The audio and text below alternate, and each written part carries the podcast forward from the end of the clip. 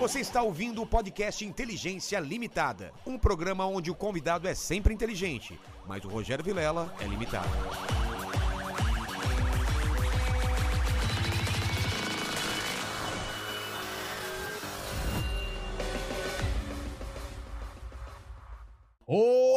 Terráqueos! Como é que você tá? Eu sou o Rogério Vilela e tá começando mais um Inteligência Limitada. O programa onde a limitação da inteligência acontece somente por parte do apresentador que vos fala, porque sempre trago pessoas mais inteligentes, mais interessantes e com a barba muito mais legal do que a minha, não é, pequeno mandíbula? É verdade, hoje em dose dupla, hein? Dose dupla. À tarde, A barba da tarde era Barba sensacional e agora da noite também. barba Que top. responsa aí, a De sua aí responsa. toda desengrenhada. É, porque eu não tenho tempo de fazer a barba. Esse final de semana farei. Farei. E queria perguntar pra você também se você sabe por que ele chama Schwarza. Então, eu descobri a hora que ele chegou aqui e Então- ele me deu um spoiler. Tá bom, então vamos descobrir isso e por que que é o Escalobaloba, que é o que ele começa sempre o vídeo. Certíssimo. Certíssimo. E antes de começar a falar com ele, eu queria que você falasse com o nosso pessoal do chat, o pessoal que tá assistindo ao vivo. Pessoal que quiser participar com perguntas ou comentários, é só dar uma olhadinha no, no chat, a mensagem fixada do Inteligência Limitada, e ver como mandar o seu super chat, quais os valores para participar com perguntas ou comentários, ou jabá É jabá, o pessoal não esquece, dá pra você mandar um jabazinho também, fazer propaganda do seu negócio, do, do seu, seu, Instagram, seu pack do pé. É ou não é? É isso aí. Schwarza, Escalobaloba. estamos esperando você há um tempo, você estava esperando a vacina, lembra? Pois Ó, é, quando tiver né, a vacina eu vou. Aí você fez o cálculo, falou, a partir de tal dia eu posso ir, aí a gente marcou, lembra? Foi, Faz tempo deu a tudo certinho. Deu tudo hoje, certinho. exatamente hoje, dia 20, né? É. Eu comecei a criar anticorpos hoje, exatamente. Foi o que você falou, a partir do dia 20 hoje? A 20. partir do dia 20 eu posso. Já marcamos o dia 20 lá atrás. Olha aí. E, é o, e o presente inútil, você lembrou de trazer? Está aqui. I'll be back. Ah, o Schwarzenegger. Tem a ver com o seu nome, Schwarzenegger? Tem, cara, tem a ver com o meu nome. Porque... Pra quem não tá vendo, é um bonequinho do Exterminador do Futuro, muito show de bola. Aí, ó. Você vai deixar aqui isso aqui? Vai ficar aí Que vai... legal, cara. pra posteridade. Boa. Então, o que acontece? Quando eu era um jovem juvenil, eu era muito fã de Terminator. E eu gostava de ficar imitando as falas. Eu. Vocês assistiram The Office, né? Tem o Claro. Michael Scott que fica fazendo falas de filme toda hora. É. I'll be back, não sei o quê. E eu ficava, né, sendo mala da galera. E aí, por conta dessas coisas todas que eu fazia, de ficar imitando o Schwarzenegger, de coisa e tal, aí a galera começou a me chamar, ô Schwarza, vem aqui, Schwarza aquilo, Schwarza aquilo. E acabou, quando a gente fez um canal, eu falei, ah, não vou usar meu nome civil, porque se de repente é um fracasso, as pessoas vão me procurar, meus parentes vão lá me xingar. É. E, se, e também, se for um sucesso, pessoas mal intencionadas também podem me procurar para me prejudicar. Então, falei, vou usar um pseudônimo. Aí, que, que pseudônimo que eu poderia usar? A gente teve a ideia de usar o Schwarza. E eu foi- achando que era pelo físico. que você foi muito forte no passado e aí você Desnutrido tudo. nunca foi. Não, nunca foi, cara. Eu tento, mas acho que o meu corpo não gosta de mim. e foi uma péssima ideia, né? Porque agora o canal começou como Poligonautas, era o nome É. original, que a gente falava de games e tal. Pô, puta nome bom, Poligonautas, né? Sim, então a gente, a gente tinha uma sociedade, era eu e um colega. Aí esse meu colega, ele acabou saindo do canal, né? E ele foi fazer outras coisas da vida e eu acabei continuando lá fazendo os vídeos, né? E eu comecei a levar o canal pro lado da ciência. Então eu comecei a pensar, pô, acho que Poligonautas não faz mais sentido. E uma que eu tô sozinho, então aquele nome era atrelado à, à É. sociedade. Aí mudei para canal do Schwarza. Super original, sei, sou muito criativo, né? Canal do Schwarza. E aí eu percebi que Schwarza é um péssimo nome, porque ninguém consegue escrever. É, pra dar busca é complicado, né? É horrível, cara. É horrível. Eu, quero agora passar aqui na cancela. Cara, quem é que tá aí? Ah, Schwarza. O quê? aí eu falei, só vou ter que soletrar, cara. É um. Schwarza. Schwarza. É. E eu descobri que eu falo errado, que eu, pessoas que falam russo falou, cara, é Schwarza. Schwarza. Schwarza, a pronúncia. A primeira pessoa que me chamou de Schwarza e eu achei estranho foi o Pirula. Ah, é? O Pirula, acho que uma das primeiras vezes que eu encontrei ele, ele veio, ah, é Schwarza. Aí, nossa, que pronúncia diferente. É. Aí eu descobri que ele tá certo. Ele É, tá certo e você tá. É, tá porque errado. Schwa- Schwarza, Schwarzenegger é... é alemão. É, acho que é Arnoldo Negro Preto, alguma coisa assim. É, é preto preto, né? Preto Preto, alguma Hum. coisa assim. Schwarz, Schwarz é negro e, e- e- e- Eu sei que é duas palavras que significam preto, né? Isso, é um nome redundante. É o nome redundante, que nem Rogério Amarelo Amarelo, Azul Azul. É bem por É, aí. cara. E aí acabou ficando, né? E aí hoje. Aí tem uma coisa engraçada, que as pessoas não me chamam mais Schwarz. Deve estar tendo no chat um monte de gente me chamando de Soares. É, eu não entendi isso, cara.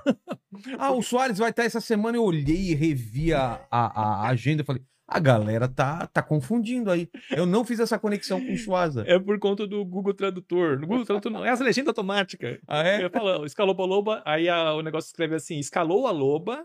Olá, pessoas, eu sou o Soares.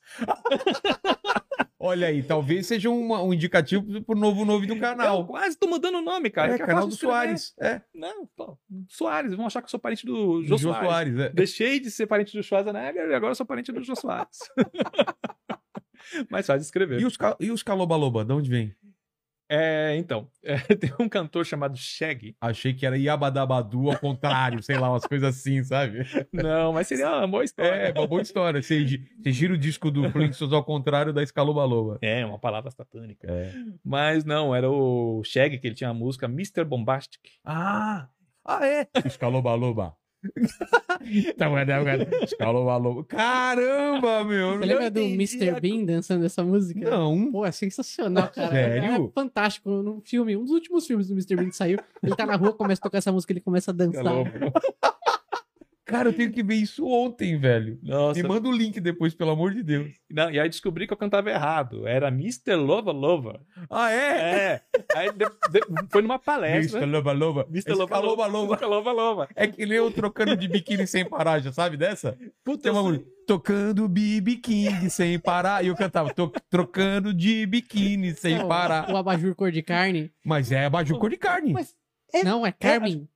Não, acho que ele depois ele É de carne. É de carne. É de carne mesmo. Ele confirmou É. depois. Eu vi a letra. Abajur. É, mas uma- esses dias eu vi em algum lugar alguém falando, não, cantaram errado todo esse tempo, não é carne. Aí eu falei, cara, que loucura. Não, pelo que eu vi é carne. Olha, é eu de vou ter que- eu mesmo. vou É, averiguar. você tá aí no Google, é só ver aí. Averiguarei. Averiguarás. É o quase efeito Mandela, né? É, vira uma, uma história. Uma memória falsa que a gente cria. É. Mas aí foi, né? O Escaloba Loba. eh, Foi numa palestra que eu descobri que eu, que eu tava errado. Eu tava lá. aí eu- Mr. Loba Loba. É. Aí eu, a pessoa sempre pergunta, "Ah, é a música do Shag. Aí um cara lá na frente falou: Como é que é a música? É Escaloba Loba. Como? Escaloba Loba? Não, é Mr. Loba Loba, cara. Mr. Sabe que os caras falam em vez de love, é loba. Loba. Mr. Loba Loba. Aí eu falei, nossa, faz sentido. Bom, enfim, virou uma palavra minha agora. Pô, pronto, melhor ainda, Não cara. preciso pagar direitos. Loba. E você é grande, né? Quanto você tem de altura? Cara, eu tenho 1,80m. Se eu Então. não comecei a encolher com a idade. Não, porque você, você se esconde debaixo da câmera e aparece pra cima. Eu imagino que a câmera deve estar com o tripé bem alto pra você conseguir não aparecer na câmera. Ele faz assim, ó. Escaloba loba, de baixo, entendeu? Pra mim é fácil. É, né? A câmera tá aqui abaixo. Não, e meu joelho já tá indo pro saco. Eu já tô parando de fazer isso. É, eu vi, em alguns vídeos já desencanou, né? Ah, não, meu joelho já Acho que tá zoado. É que nem um cara. neto que inventou de comemorar arrastando de joelho no chão. Aquilo devia zoar o joelho dele, lembra? Que ele ia arrastando de joelho assim. Ele chegava tudo com o joelho ralado e falou: Cara, por que, que eu fui inventar essa comemoração? É que nem o Jack Chan. O Jack Chan é um cara que luta artes, artes marciais. É. Aí a idade vai chegando, ele, pô, agora eu quero fazer drama. Porque não dá mais, cara. Aí pra entregar a folha da mulher, dá uma cambalhota, bate no cara e. Pô, cara, não dá. Chega a hora que a idade não dá. E eu, meu joelho, cara, meu joelho já não tá. Não tá Ah, dando. Eu cara. falei, ah, vou começar os vídeos de pé já, narrando, em off. É isso. Mas o que, que você fazia antes do canal? Cara, é muita coisa. É mesmo? Você começa o canal já, já com quantos anos? O primeiro Faz- canal de game. É, ele começou em 2011, fez 10 anos, Tá. né? Começou com games, mas antes disso eu pintava quadrinhos eróticos. Ah, vá! Mano, que, que coisa aleatória, mandíbula. O, o que, que, você- o que, que o canal de Schwarz, o cara do canal de Schwarz fazia? Pintava quadrinhos eróticos, claro. É, cara. Você poderia. Cara, a gente viu aqui à tarde, teve um papo com um cara que escreveu sobre a Suzane von Richthofen. E, so- e que, cara, você poderia ter sido um assassino, cara. Porque tem uns trabalhos nada a ver, né? Eu não sei por que, que eu fiz essa ligação de. Você acha que é um, é um trabalho de, de possíveis serial killers? Não sei, cara. De repente. Será? Você é ilustrador, pô. É, mas é, é- é pintava quadrinho erótico. É uma coisa muito específica. Ah, mas eu sentia muita culpa, cara. É mesmo? Eu sentia porque eu não, mas acho você que se fosse pintava. Você fazia cor. fazia a cor, colorização. fazia cor. Eu fazia muitos testes. Eu sempre gostei muito de quadrinhos. Meu sonho era trabalhar na Marvel. Sério? Sim. Eu trampei, você sabe, né? Olha só. Quadri... Trampei Oh, Marvel. ma- mais um quadrinista youtuber, porque tem um monte. Tem? Tem, ó, o PC Siqueira, acho que ele era É, quadrinista. ele, ele foi meu funcionário, inclusive. Olha só. Trampou na fábrica de quadrinhos. Esse internet é um ovo. É um ovo. Mas na época, entendeu? Ele, ele só fazia as cores lá, entendeu? Ah. É. É, então, eu fazia testes e nunca, nunca passava. Aí tinha um, um- um conhecido nosso que ele trabalhava com um site de quadrinhos eróticos. Era quadrinho tipo Liga da Justiça, só que na putaria. Ah, pensei que era tipo aqueles Mangás. mangás Não, eróticos. não, era quadrinho tipo ocidental mesmo, Tá. né? Eu falei, ah, beleza. Não deixa de ser quadrinhos. Né? Então eu comecei a trabalhar pintando isso. Só no que é Photoshop ou no Photoshop. Painter? Photoshop? Photoshop. E eu falei que eu me sentia culpado, porque no começo era uma coisa que era mais puxado pro sensual, só que começou a ficar cada vez mais maluco a coisa. De abrir a xoxota da mina e um. Cara, coisa de tipo tentáculos pra todos os lados. Aí o cara começou a ter tara, o cara que escreveu a história, tara por mulher grávida, mulher em cima de fezes, mulher transando em cima de pizza. Mano, era todas as coisas possíveis onde você poderia fazer sexo, ele inventava. E aí eu comecei a me sentir um pouco mal. Falei, pô, mas isso é meio é, violento, né? É? Tinha coisas que eram análogos a estupro. Então eu comecei a ficar Cara. meio assim e tal. E tinha outro, porém, eu nessa época eu morava com meus pais ainda, e meus pais são evangélicos. Nossa, cara. E aí, meus... Eles sabiam que você ia fazer isso? sabiam, eles eram sustentados pelo dinheiro do pecado. Caramba. E eles eram conscientes. Mano. E eu me sentia mal porque na, na minha casa, como eles eram evangélicos, eles não tinham TV. Então a única TV que tinha ficava no meu quarto.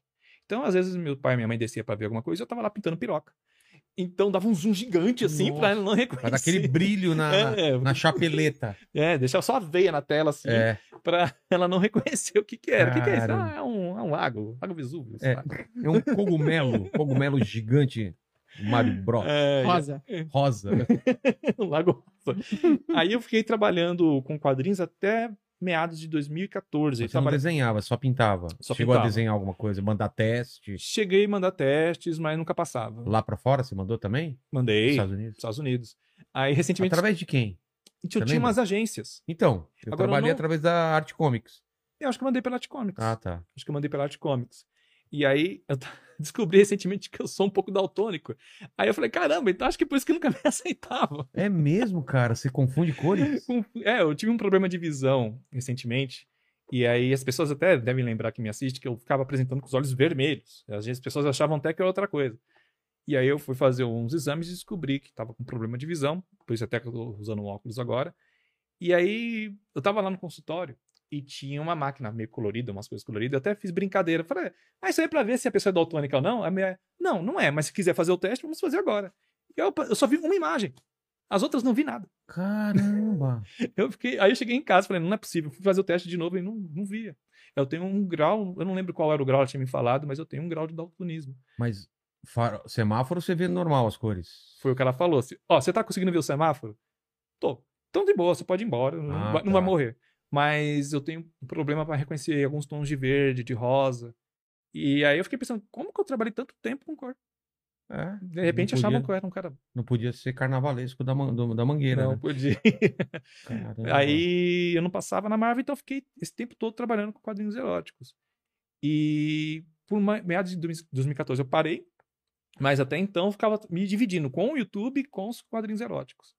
Aí quando o YouTube começou a dar um, vai, uma renda que dava, dava pra. Tipo assim, eu podia largar os quadrinhos e continuar pagando minhas contas, eu falei, Sei. opa, beleza. Aí parei de fazer. Pô, que bom, cara. O Brasil perdeu um colorista de, de Piroca. piroca e ganhou um divulgador da ciência, né, cara? Pois é. Você nunca misturou as duas coisas, né? No Não. seu canal de, de, de YouTube, mostrar pirocas. Não, até porque não dá, né? É, não, nem pode, Nem né? pode, nem Pô, os pode. biólogos vieram aqui, me deram uma piroca de plástico, tivemos que colocar um blur na imagem, cara. Putz, os caras são. Cara, porque presente inútil, eu não sei o que vai ser, né? Os caras aqui, ó. Pá, um negócio. E ao vivo, né? E ao vivo, aí ainda pegaram bebida, colocaram em cima e a gente bebia no negócio. Pinga aqui. O negócio. Aí um puta trabalho pra colocar todas as. Não, e é engraçado, cara, porque todo mundo, todo mundo que eu comento que eu trabalhei com quadrinho erótico acha mó legal. Tipo, nossa, cara, que legal, não sei o quê, por que, que você parou? Que não sei o quê. Aí eu falei, cara, mas, gente, é um negócio muito violento. Nossa. você ter uma ideia, tinha uma história que o cara tava atrasando com a mina. E aí o cara não podia ficar feliz senão ele sofria uma mutação. A mutação era tipo virar o Hulk. Sei. Então imagina, um cara normal transando com a mulher. E aí Ele- ele fica feliz e vira o Hulk Que e explodia a mulher. explodir a mulher. E eu pintando. Literalmente. É, eu tive que peitar pedaço por pedaço da mulher. Caramba, cara. Bizarro, cara. Aí eu me sentia mal, cara, porque é um negócio assim, sabe? Não era pro erótico naquela coisa só de. Não, era Porque- gore. Porque você viu o Milo Manara? Milo Manara é chique, É artístico né? É artístico e É. tal. Conhece Grito Crepax, Milo Manara? Conheço. Pô, Pô. os caras desenham pra caramba, velho. Eu gostava muito da Druna, lembra? Druna. Druna? Eu ia lembro. falar. Do, é, a Druna. O cara desenhava pra caramba. E era umas minas que era. Ele se baseava em brasileira. É. É. em mulher brasileira, porque era bunda grande, peito Uhum. grande e tal. É, ele fez X-Men, eu acho que tem um trabalho dele com os X-Men. Tem, eu não vi isso daí, não. Tem. E ele tinha uma forma, mandíbula, de. de, de Ashura, né? De, Uhum. de- de pintura muito legal. Ele- acho que era lápis de cor, não lembro na época, mas, cara, era muito bonito, muito bonito. Acho que ele usava um pouco de tinta óleo também, não era uma coisa assim? É, eu- isso no- na capa e tal, mas eu acho que é- no interior ele fazia Ah, uma sim. mistura toda. E tinha preto e branco também, que era só no, no- no- na peninha, né? no- no- Ah, Cara, tava muito bem. Pô, É. que saudade. Cara, que vontade que deu de ler o quadrinho, cara. Faz muito tempo que eu não leio quadrinho. Você Pô, tem lido? Tenho, cara, eu compro algumas coisas, um- alguns encadernados. Eu gosto muito do Batman, Eu também. né? Então eu compro Mas eu não, eu, eu não acompanho essa a, a série. mensal. Você acompanha? Não, não. Eu, eu vejo o que tá acontecendo. Tá. Eu sei ver o que estão fazendo com o personagem. Eles rebutam toda hora. É, toda hora. Então, mas eu compro muito graphic novel, Isso. sabe? O que, que Então, você tem lido legal pra você me indicar, assim? cara, eu peguei uma que é, uma, é um prequel da Cavaleiro das Trevas, que é desenhado pelo John Romita Jr. É tipo o que acontece antes, Antes. do Batman chegar velhão aposentado. Exatamente. Cara, isso eu quero ler, velho. E escrito pelo Frank Miller. O quê? É, essa HQ era escrita pelo Frank Miller, essa que se passa antes do Cavaleiro Sei. das Trevas, e desenhada pelo John Romita Jr., que é um cara que Mano! desenha muito. Não, porque saiu Cavaleiros das Trevas com o Grampa, que é um, um Sim, desenho cena- Grampa. brasileiro. Esse... Mas aí acho que é o Cavaleiro das Trevas 3 ou Quatro. 4? Acho- 4, né? quatro, É, a criança. Chama a criança alguma coisa. É, esse eu não li. É, eu não li também. Eu não li. Eu cheguei a começar a ler o 3, né? Que teve o 2, que foi uma coisa muito Nossa, louca. o dois, cara, é uma pira. O desenho é louco, a história cor é é muito louca. louca. louca. Você fala assim, ele quer zoar com a gente, né, cara? Depois ele deu esse migué, né? É. Ele- ele- na época que repercutiu mal, que ninguém entendeu, ele Não, falou que, assim. que chocar mesmo, é, é? que- é, ele falou, quis chocar, eu quis reinventar. vocês acharam que o primeiro reinventou os quadrinhos? É. Então quis mostrar pra vocês que não é bem isso, não sei o quê. Que Migué. Migué. Migué, que foi uma porcaria. E eu quero ver esse prequel, aí, esse prequel, sei lá É. como você fala. É, se passa antes, é, o que levou o Batman a, a pendurar a capa. Sei. E aí eu falei, pô, eu- o Pô, que me interessou Romita. ali é Romita, cara. Eu adoro o Eu adoro o desenho dele desenhos também. dele. Manda bem. E deixa eu ver o que mais que eu tenho lido. Eu tenho comprado muita coisa antiga que, tipo, depois de velho perdi, porque emprestei, e aí tô tentando recuperar. Então, tô pegando muito contos de Batman, Gritos na Noite. Alan Moore você já leu? Pô, caramba. Watchmen, É, eu leu. preciso ler o. Aquele, putz, são dois calhamaço lá da. É meio Mulher Maravilha lá, a versão dele da. Ah, eu sei, mas eu não Sabe? sei, mas eu É, não cheguei a ler. Cara, vê se você consegue pesquisar aí. Prometeia. Ah, Prometeia. Putz, falaram tão bem desse, desse negócio, eu, eu parei no meio, preciso ler de novo. Ah, o Alan é um cara engraçado, né? Ele odeia tudo que fazem, adapta, Não, adaptam ele dele, não né? só odeia, ele abre mão da grana, cara. É, não é, é uma coisa, não é só tipo birra. O cara É, não é quer- birra. O cara falou, não, não, quero, não coloca meu nome, abro mão do negócio. Os desenhistas que adoram, né? É, Porque a grana vai pro desenhista é, só. O, o, o, O V de Vingança lá do, Isso. do David, Gi- David, Gibbons. David Gibbons, né? Ficou com a grana pro... Né? Porque ele fala Alan, você não quer mesmo? Então tá bom. é que ele acha que, tipo, ah, não é pra esse tipo de mídia. É, Eu entendo ele, ele é um artista puro, cara. É aquele Uhum. cara que... Eu admiro muito cara como ele, ou o cara que fez o, o, é, o Calvin Haroldo, como Hum. chama? Não lembro. Vou, Mas- eu vou pesquisar. É. Eu- esses, esses caras, eles têm uma, uma- um, um lance da arte, assim. Ele nunca deixou fazer boneco, cara. Calvin Haroldo. Só Cal- tem... Mas ele tinha algum motivo? Ele acha que... Mesma coisa, assim. Ele criou aquilo pra quadrinho e não queria que virasse um negócio que desvirtuasse. Bill Watterson. Bill, Bill Watterson, cara. E eu, pô, admiro esses- essas pessoas que têm uma convicção artística e mesmo com o pessoal oferecendo dinheiro, ele... Eu não, não tô falando que eu entendo os motivos, mas se o cara tem um motivo e acha que aquilo é errado, o cara vai até o final, entendeu? Uhum. Eu acho legal isso. É, eu fico pensando que tem alguns personagens, por exemplo, que não ficam bem em 3D. Os Simpsons. Os Simpsons é um traço É. que, você, quando eles estão de lado, fica legal tal. E, e- e tem um tipo de traço pra eles de lado e um traço deles de frente. Quando você vai pegar um boneco 3D dos Simpsons, você não consegue reproduzir aquele, a- aquela, aquele visual que eles têm de lado no desenho, É. porque não foi pensado assim, foi pensado em 2D. É que nem o... as orelhas do Mickey, cara. Pode ver que elas sempre estão na mesma posição. Mesmo que ele vira, Se- senão ia ficar estranho as orelhas dele assim, alinhadas, né? Ele vira a cabeça e, a- e as orelhas estão alinhadas lateralmente ainda. Fred Flintstone também, né? Se você olhar, ele tem um tipo um queixinho, assim, um desenho do lábio dele, Tô que, tentando lembrar. que não funciona em 3D. E foi um dos primeiros brinquedos que eu tive na vida, que era um bonequinho do Fred. Ah, é? Aí eu olhava assim, nossa, mas não tá igual o desenho. Aí eu descobri por conta disso, que é a, a terceira dimensão. Ele não foi pensado em terceira É. dimensão. Tem- hoje em dia, eles fazem desenhos É, animados, Bob Esponja já, pô, você já imagina É. aquilo lá 3D e tal. né? E hoje os desenhos são quase todos em 3D também, né? Então já é pensado já no boneco. Cara, e os caras estão com uma técnica 3D muito absurda, imitando 2D, né? Já viu isso? É, Homem-Aranha. É, Puta, tem outro desenho que eu vi agora recentemente no Netflix, que é o mesmo pessoal que fez o mesmo Attack on Titan, que é um anime, e os caras misturam 2D com 3D, cara. Ah, não sei se você acompanha anime. Tem um Demon Slayer Sim? Que tem algumas cenas que você fala, mano, não é possível que os caras animaram tudo isso. Ia É, ficar a um câmera roda e faz Exato. o seu. É. computação, cara. É. É, um, um- um sistema de computação gráfica que emula um efeito 2D. Então você nem. Você fica na dúvida, é 3D Eu ou é acho, 2D? eu acho fantástico. Também o próprio Arif, cara, é muito bom o, o 3D deles simulando 2D. Achei muito bom, cara. Muito, muito. O, o estilo muito, muito legal. É, eu não acredito que eu não vi ainda, cara. Tem É, muita coisa que eu preciso ver. Animatrix você viu? Os na desenhos época, do Matrix. mas hoje não lembro, porque Cara, eu assisti é bem na época. impressionante. Aquelas animações são bem impressionantes. Era computação gráfica também? Ou era só 2D? Não, tem tudo, né? Tem lá tudo, tem, né? tem, tem 3D, tem 2D, tem técnica mista, tem tudo lá.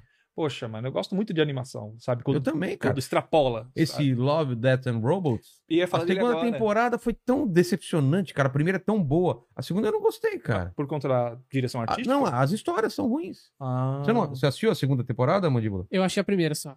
Então, vê a segunda. Você não viu a segunda? Não. Cara, é decepcionante. É que nem as últimas de Black Mirror também.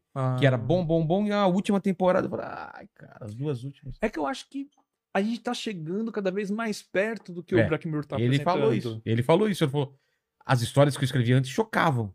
Hoje a realidade choca muito mais do que os episódios, Por, cara. por exemplo, recentemente, aqueles robôs Spot, que Sei. é os robôs cachorro.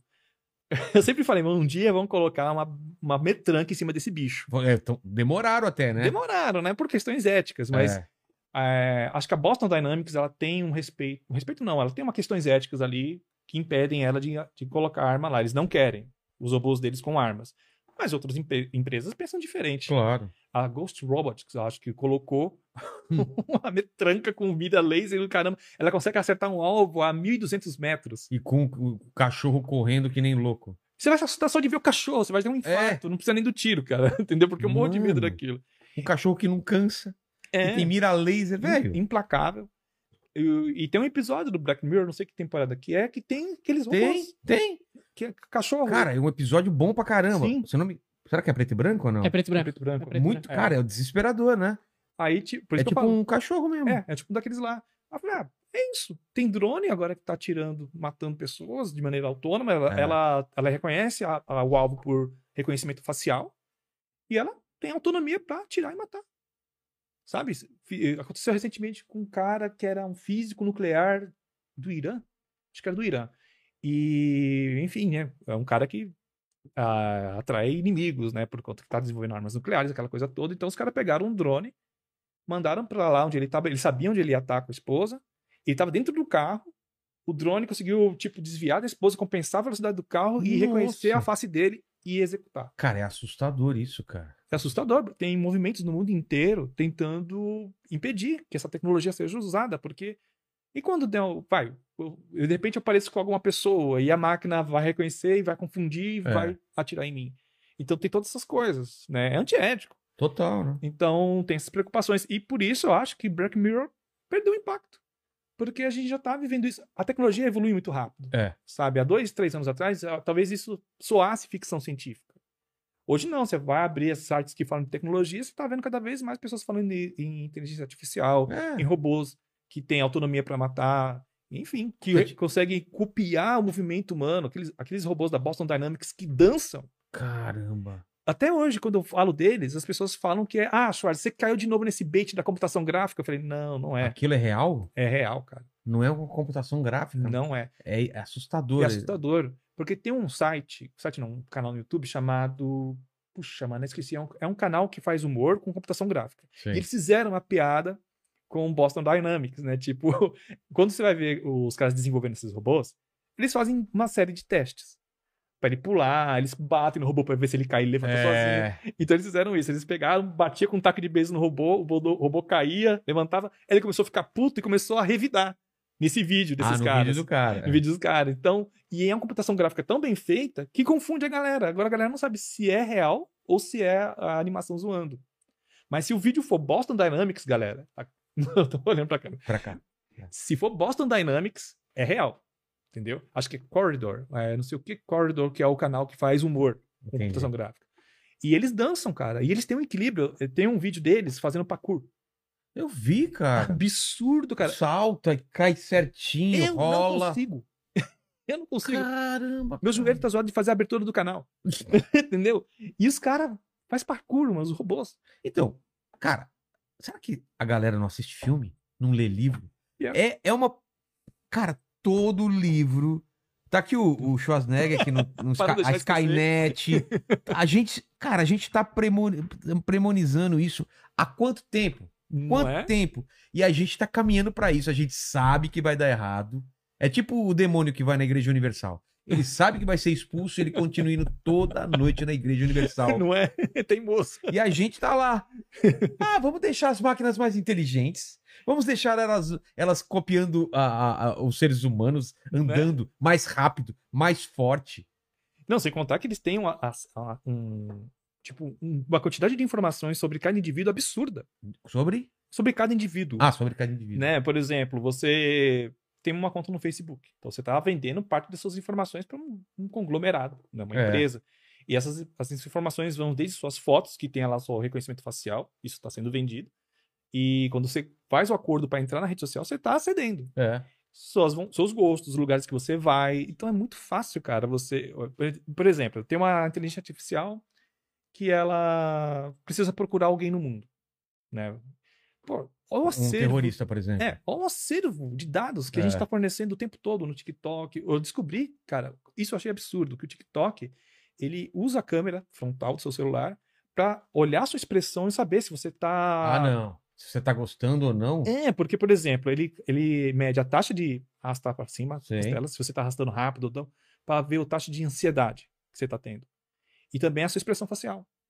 Então, é tudo dados que eles vão coletando Que assustador. para ser cara. mais eficiente. É porque antes o que acontecia?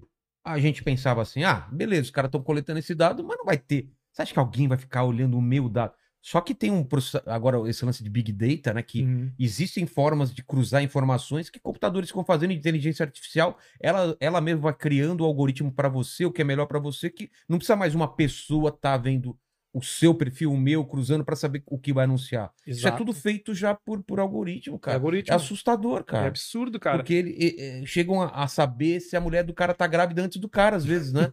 Pelas postagens dos dois, e não sei o quê. De repente o cara tá recebendo propaganda de enxoval, de não sei o quê. Sabe mais da sua vida do que você mesmo. É. O- e aí, às vezes, eu faço vídeo sobre isso. Sobre essas essas histórias. As pessoas até confundem que achando que é minha opinião, mas não é minha opinião. É especialista falando sobre isso. Caras que falam pra gente ter muito cuidado com inteligência artificial. Foi Stephen Hawking, Elon Musk. Elon Musk.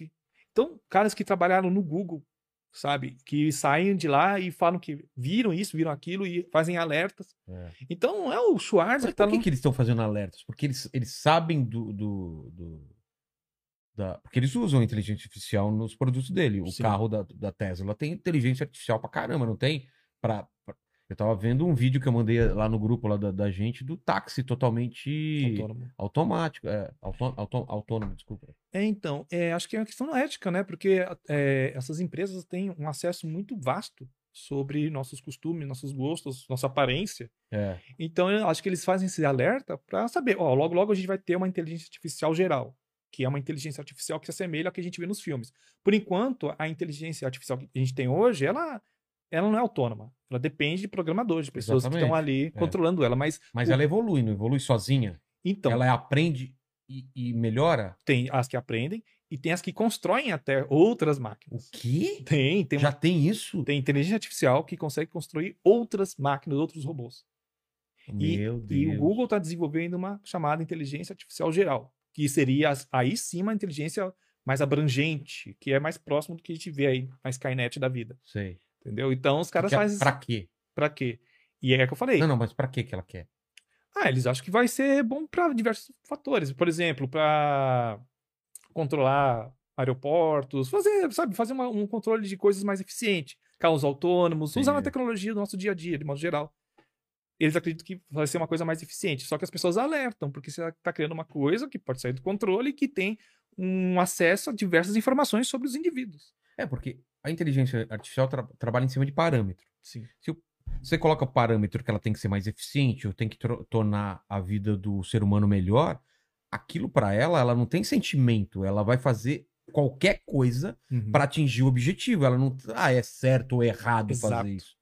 E aí, às vezes, pra deixar o ser humano melhor, é melhor ele tá morto, sei lá, ou é melhor ele tá sozinho, pra não ter ninguém enchendo o saco Não. dele. Ótimo exemplo que você deu. É exatamente, a máquina, no, no cinema a gente vê a máquina como ela ficando maligna. É, tempo. Ela- ela- não existe isso, né? E não existe, a máquina não tem sentimento. É. Só que pô, a gente pode dar uma ordem equivocada ou uma péssima ordem para a máquina e ela executar aquilo por conta do erro humano. Por exemplo, a gente criou uma- um sistema de inteligência artificial que é, controla satélites, que consegue Tá. mudar o clima. O clima algum- Mudar o clima? mudar o clima. Só, só supondo. Ah, supondo, tá? Vamos supor existe que, isso. que existe satélites que conseguem mudar o clima. Tá. E é controlado por uma, uma inteligência artificial. Aí a gente dá uma ordem para a inteligência. É, ó, a gente tá com aquecimento global, a gente precisa tentar dar um jeito nisso. Então ela vai buscar os parâmetros dela e falar, ó, quem está causando emissões de carbono na Terra são os humanos. É, Vamos acabar com eles. E, e ela vai ter que chegar até o final, ela é implacável. Ah, claro. para fechar a conta, tem que eliminar os humanos. Aí a gente vai conseguir consertar o, o clima. Então, se, é, o problema não é a, a inteligência artificial ficar maligna. E sim a gente dá uma, uma ordem que ela interpreta e executa de um jeito é, não- que a gente não esperava É nem, por conta de um erro nosso. que nem o gênio da lâmpada, né? Exatamente. Que sempre faz merda, né? Exatamente. A gente pede. Quero ficar rico. Aí ele mata o pai e o cara herda a herança do pai. Pronto, tá rico. Não, seu idiota, eu quero meu pai de volta. Aí você gastou o segundo eh, negócio. Aí Exatamente. você fica pobre de novo, né? Aí fala, eu quero paz no mundo. Aí ele tira todo mundo da terra, fica você, ó. Você não queria paz? Olha aí. É, você tem que explicar direitinho. Senão- mesmo assim, ele, não, ele só vem no mundo pra, pra sacanear. Mas, cara, o, o- a inteligência artificial é um caminho sem volta, porque não adianta. Cara, o ser humano ele não para, né? Uhum. Mesmo que alguém vá, ah, é perigoso. Não tem jeito, cara. Não Clonagem, é, DNA, tudo. Eu acho que o ser humano vai até dar merda, não tem como, né? Quando é, inauguraram o LHC, que é o colisor de Hadrons, que fica na França, se eu não me engano, é, existiam protestos na época. É, eu lembro. Que, ah, vai abrir um buraco negro, vai É. engolir a Terra. Eu tinha até um GIF que eu achava engraçado, que era tipo o LHC, um buraco negro surgindo engolindo a Terra. Né? E aí tinha esse medo, porque alguns cálculos falavam que poderia existir micro buracos negros, só que eles, eles iriam evaporar. Então não tinha problema você ligar o LHC. Só que tinha possibilidade. E aí a galera fez protesto e tal. Ligaram? Escutaram? Não. Ligaram. O LHC É. tá até hoje funcionando. Então, Nada me impedir, né, a ciência de fazer teste. Claro que, a não ser que uma coisa que é certeza que vai dar errado, né? Sim. Mas como a ciência é uma, é uma evolução gradual, né? uhum. São pequenas coisinhas, então parece que nunca vai dar problema, porque é sempre um passinho pra frente, outro passo, outro passo. Exato. Aí a gente vai vendo as consequências É. e vai tentando consertar É. no decorrer da história da ciência. Você acha realmente que a gente vai pro, pro, pro, pro um trânsito daqui a um tempo totalmente automatizado, que nem a gente vê em filme? Tipo, é, os carros parando e não sei o que, controlando e. Ah, sabe? sim. Acho Porque- que sim. Porque isso realmente iria deixar a vida da gente muito mais. Uhum.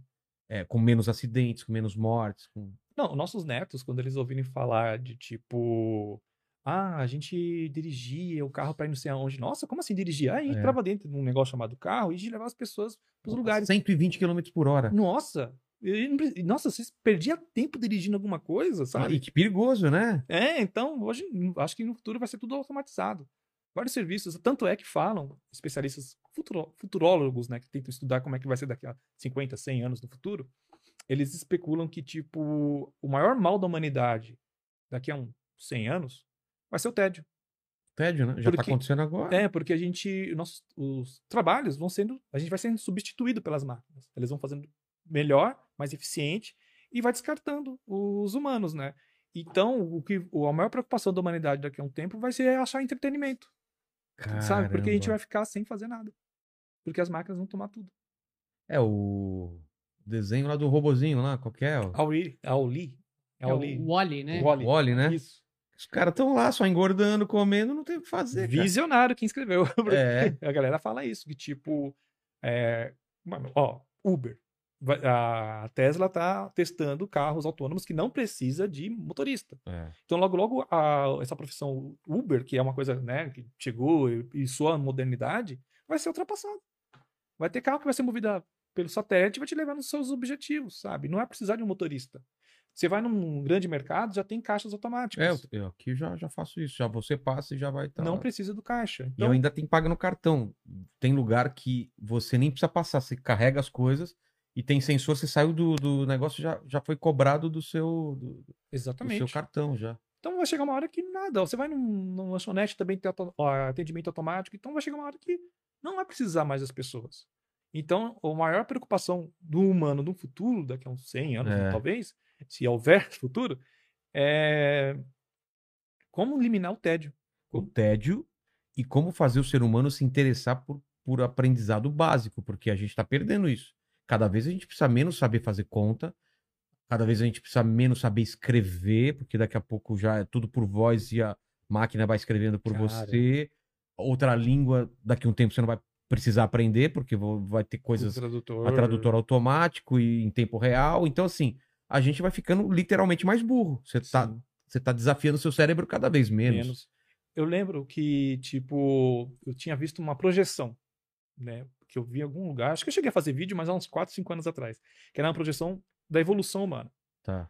E aí, umas uma das coisas que eles falaram é que o nosso cérebro ia encolher um pouco, ia atrofiar, porque a gente não ia precisar usar Caramba. muito ele. Porque a gente já, já tem tudo pronto. É. Ó, conta a gente não faz porque tem calculadora no celular.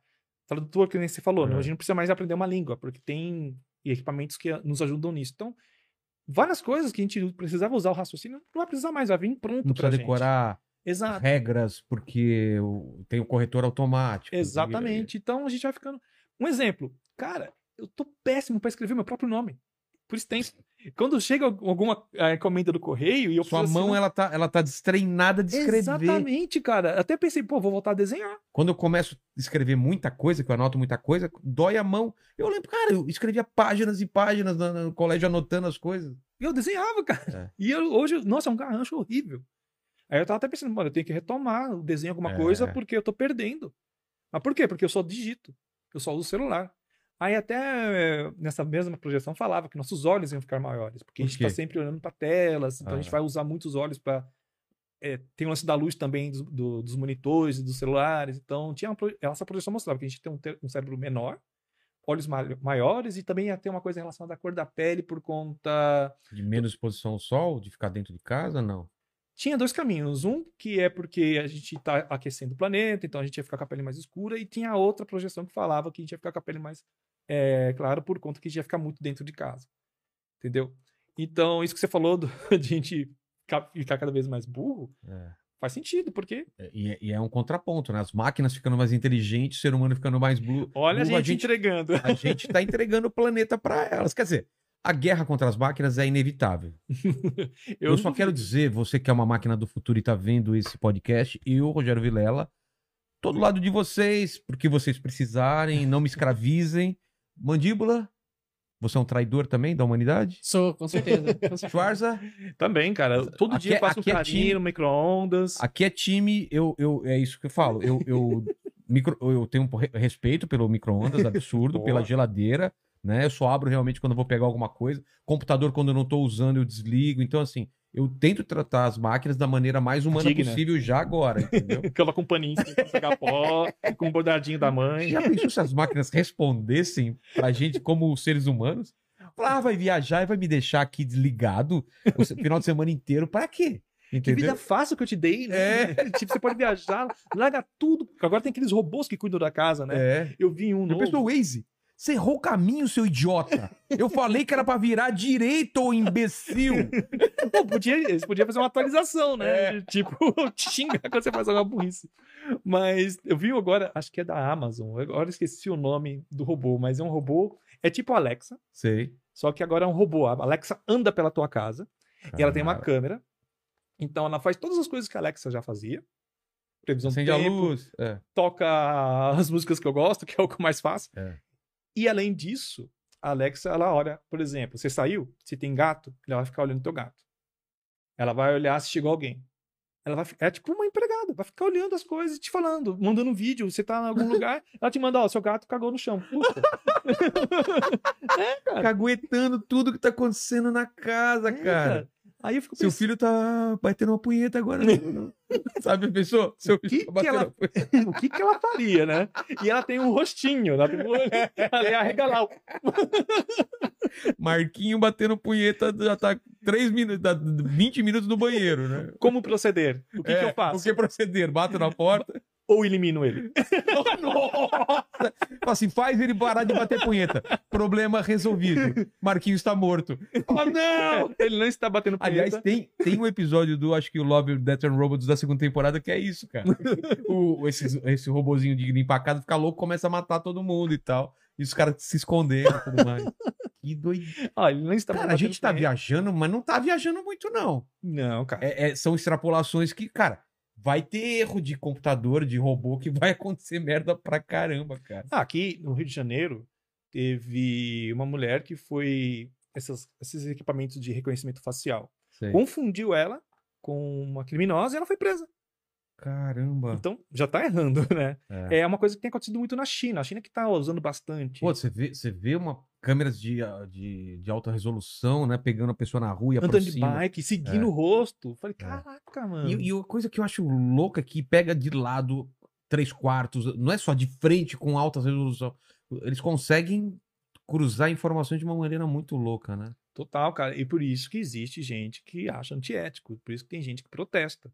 É. Porque é uma coisa. É, é a, invasão da É privacidade. isso que eu ia falar. O quanto a gente está cedendo a, a nossa privacidade para ou segurança ou para ter coisas de graça, né? Porque, cara, ninguém explica pra galera exatamente o que ela, quando ela dá ok na, na- na- naqueles termos que ela tá assinando Exato. de qualquer coisa, o que que ela tá cedendo mesmo, né? Pô, mano. O que, E que é... o Instagram pode fazer com as minhas fotos? Ninguém sabe. Então, é, é isso que, é isso que é o perigo. Falaram que ela pode até fazer álbuns. cal- Tipo, se ela quiser fazer um calendário, um livro com as melhores fotos, ela pode. E colocar sua foto. Não sei se eu tô Mas- errado. Mas, ah, por exemplo, você tá no iPhone, eles fazem isso automático hoje. Sim, mas pra você. Pra você é, mas, pô, pensa isso em, em grande escala, assim. É. Não, o TikTok, que eu falei agora há pouco, que é a, a moda do momento. Eu, eu chamo ele de roleta russa da dopamina. Por quê? quê? Porque o que acontece? Você tá no TikTok. Aí ele já tem. Quando você entra, é, instala um negócio no seu celular, ele já vai olhar seus dados que estão ali, Sim. histórico. Então ele já vai saber alguma coisa de você. Aí as primeiras coisas que você vai vendo no TikTok ele também já vai desenhando ali um perfil seu. E aí, a partir disso, ele vai começar a te recomendar coisas que ele sabe que você gosta. Ou Tá. que vai fazer você achar que é você que gosta, mas na verdade é o algoritmo que tá te Ah, apresentando tá, as coisas. entendi. E aí nisso, cara, é, aí entra aquela coisa que eu te falei. Ele vai medir a velocidade que você tá arrastando, entendeu? E também a seu nível de ansiedade. E com, dependendo disso, ele vai te mandar mais conteúdo. Então, por que, que eu falo que é ro- roleta russa de dopamina? Porque você tá lá, vendo uma coisa, ah, achei esse vídeo legal. Aí arrasta, nem tanto, nem tanto, nem tanto. Sabe, uma roleta russa. Opa, esse aqui eu gostei. Aí vai dopamina. entendi. Aí dopamina baixa, de novo, e vai indo. E você fica e viciado. ele vai aprendendo. E vai aprendendo. E você fica viciado E ele naquilo. vai dando cada vez mais coisas que vai acertando o seu gosto. Exato. Aí eu te falo, ah, eles, eles usam esses dados só pro algoritmo saber o que eu gosto? Não. Não, né? Vende para marcas, para empresas, entendeu? Você, é, é, por exemplo, você fala assim, ah, eu uso a rede social e não pago por ela, que legal. Não, você tá pagando. Você tá pagando com suas Seus preferências, dados, seus é. dados. Esse é o seu pagamento, essa é a troca. Entendeu? Então, por isso que tem muita gente que faz protesto, acha isso absurdo, entendeu? O nível de, de invasão na sua privacidade que essas- esses é, aplicativos têm, né? Que eles fazem você acabar cedendo. Mas tá começando agora o movimento de ter um avisozinho de você quer é, é, compartilhar seus dados ou não, de você mesmo ficar mais anônimo. Tem umas coisinhas. que- No TikTok? Não, não, em alguns, alguns aplicativos já tem isso, né? É, eu sei que em alguns sites, quando você entra, eles perguntam, ó, a gente, é, a gente pode ter acesso aos seus books, saber o seu, o seu histórico, você permite ou não. É, porque foi aquele rolo todo que teve com o Facebook, né? É. Então ficou meio... é, ficou, pegou mal pra caramba pra empresa e nenhuma outra empresa quer passar pelo mesmo perrengue que o Facebook tá passando agora. Tanto é que parece até que eles vão mudar o nome da empresa. Porque ficou, É, eu vi isso, cara. ficou, ficou- ficou estigma- é, estigmatizado. Exatamente, parece que vai mudar Vai mudar. Facebook pra. Sabe que as pessoas vão esquecer? Tipo, É. nossa, olha só, essa rede social É. nova, nem sabia que eu vai tinha chamar aqui. Orkut. Os caras vão usar Orkut. Nossa, bons tempos do Orkut. Nossa, né? tudo era bom, cara. Tudo era bom. Mas a gente tá falando muito de tecnologia, queria falar do nosso patrocinador de hoje, Pequeno Mandíbula. Vamos lá? Você coloca o QR Code na tela. Colocarei. Então, você já parou pra pensar em como tem sido difícil se concentrar numa coisa só? A gente tá falando exatamente sobre isso, né? A gente tá constantemente pulando de uma aba em aba, de atividade em atividade. Você já reparou? Eu já reparei, Schwarza também, e você também, né, Pequeno Mandíbula? É, até porque eu faço tudo aqui ao mesmo tempo. É. Som, câmeras, é, tudo. É, o Braincast também já reparou nisso. O podcast da B9, apresentado por Carlos Merigo, é o lugar certo para quem curte tecnologia, cultura digital, inovação e negócios. São mais de 400 episódios disponíveis em que eles discutem temas como ciência da atenção, como o nosso foco foi afetado pela pandemia e muito mais. Muita coisa do que a gente falou aqui, que eu já ouvi o podcast. O Braincast é o seu novo posto avançado no futuro. Ouça grátis no Globo, Globoplay, né? É no ou na Globoplay? Acho que é no É no Globoplay, né? Ou nas principais plataformas de áudio. Tem QR Code na tela e link na descrição. Por que a gente coloca o QR Code na tela e link na descrição? Cara, pra facilitar a vida do espectador. Por quê? Mas o QR Code na tela, pra quem estiver assistindo na TV ou no computador, é só pegar a câmera do celular e apontar. E se você estiver assistindo pelo celular, o link na descrição, porque você não vai conseguir apontar o celular pro celular. Exato, pegando mandíbula. E você vai colocando também de tempos em tempos esse QR Code aí na tela pro pessoal. Isso aí. Mas ainda falando de tecnologia, tem aquelas teorias malucas que a gente tá vivendo no- numa, numa Matrix, né? Num Ah, mundo tem. simulado. Cara, e, e falam que tem 99% de. Eu nunca entendi isso. Como os caras chegaram nesse- nessa porcentagem? Tem 99% de chance da gente estar num mundo simulado.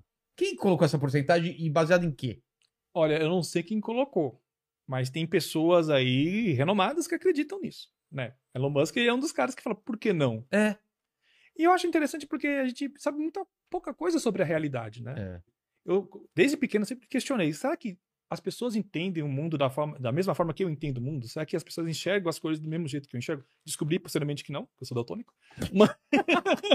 Você nunca teve um- um- um- um- alguma epifania egocentrista quando você era mais novo de achar que a Tudo sua gira em torno de tudo você. gira em torno de você? Tipo, Sim, eu sou o principal ator e todos esses são coad- coadjuvantes e, Ou- né? sim, ou coisa tipo, será que tudo é da minha imaginação? É. Ninguém existe, só eu. É Já, meio aquele filme do, do, do- como chamava lá do Ai, caramba. Eu vou lembrar daqui a pouco. Que o cara vive num tipo reality show que Show de são- Truman. Show de Truman, Show de exatamente. Truman. Quando eu vi aquilo lá, eu falei, é isso que eu imaginava, cara. É, então. Então, se baseando nessa nosso questionamento sobre a realidade, as pessoas especulam, né? Porque é, acho que começou a chegar nessa, nesse questionamento porque a gente começou a simular muito bem em videogames, É. mundos complexos. Às vezes, quando eu tô jogando GTA, cara, o GTA último, acho que é o 5 que saiu, né? Eu fico besta, cara, de ver como funciona aquilo. É semáforo que funciona, é avenida que funciona, carro e pessoas. É um mundinho simulado ali. É. Entendeu? Então, a partir disso, as pessoas começaram a pensar: e por que não o universo também poderia ser uma simulação? E a física quântica também só ajudou isso, né? Porque com aquele papo de que o, o observador ele influencia, Influencia. no negócio, Exatamente. por, por que não? E se esse universo ele só é ele é renderizado a partir do momento que a gente começa a estudar ele, começa a ter telescópio melhor? Uhum. Ah, renderizou essa parte. Exato. Aí eles estão indo mais longe, vamos re- e, nada existe, só vai existindo porque a gente tá chegando mais longe. Exatamente, por conta da superposição quântica, É. né? que tem uma partícula que ela só se define a partir que o observador faz a medição dela. Ela tá aqui e, e aqui, né? E, e ela só se define ou se tá aqui ou tá aqui quando você olha. Você Ah, ela tá aqui. Exatamente. Antes E, você- é o lance do gato lá de. de Schrödinger. É. E o videogame é assim. Por exemplo, você vai jogar Super Mario. Aí o Super Mario tem um mundo gigantesco, só que ele- o computador não vai renderizar todo aquele mundo Não de tem uma vez. porquê. É só onde você olha. É, onde você tá, ao redor. é. Exato, e o resto não. Que fica ali em suspenso, que nem as partículas É. né, subatômicas. Então, por isso que as pessoas começaram a fazer essa associação. Por que não? Aí tem até um, um cara, um, um grupo de cientistas, na verdade, que estão querendo fazer um, um experimento para testar né, se a gente está vivendo numa simulação ou não. Como? e eu acho que eles vão fazer um experimento da dupla, dupla fenda, só que eu não lembro qual é o princípio que eles vão usar. Né? Mas eles vão fazer um experimento tipo esse. Entendeu? Eu lembro que eles vão usar, tipo, duas câmeras e dois computadores para tentar medir. E, tipo, deixa eu ver se eu lembro. É um negócio bem complexo. Eu sei que, tipo, um computador vai medir o que você observou, Tá. a, a partícula colapsando, e o outro vai medir é, a partícula antes de você observar. Aí um dos computadores vão destruir e para tentar bugar a realidade. Entendi. Uma coisa assim, para saber, tentar pegar ali um- alguma assinatura do que a gente está no, mundo simulado. Caramba. Mas as pessoas falaram, alguns críticos desse experimento falou que ah, o que eles vão conseguir provar é o que já foi provado no experimento da dupla fenda, entendeu? Que a partícula ela se colapsa quando ela é observada. Então, mas é uma coisa muito instigante porque a gente sabe, eu costumo falar que a gente começou a tentar entender o universo muito recentemente na história do planeta ou na história até do, do universo. né? O universo tem 13,8 bilhões de anos e ah, o Homo sapiens está na Terra há um pouco mais de 150 mil anos. E a gente começou a mandar sondas para o espaço muito recentemente. Quantos anos? Ó, a gente começou a mandar emissões de rádio para o espaço há 125 anos. Caramba. Entendeu? Então, a gente tem uma tecnologia muito recente. A gente está no último segundo de toda a história do universo. É. Entendeu? Então a gente não sabe nada. A gente começou a colocar o pé num grande mar que é o universo agora.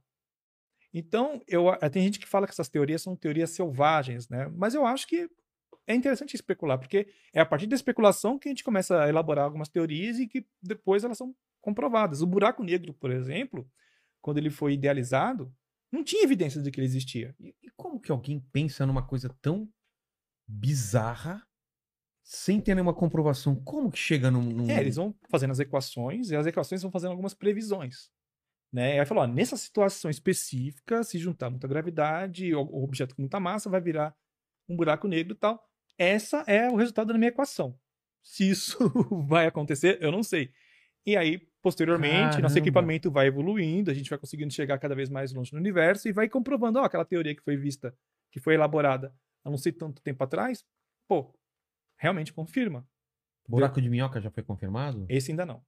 Ele é previsto também pela relatividade geral, só que até o momento a gente não viu nenhuma evidência de que ele existe.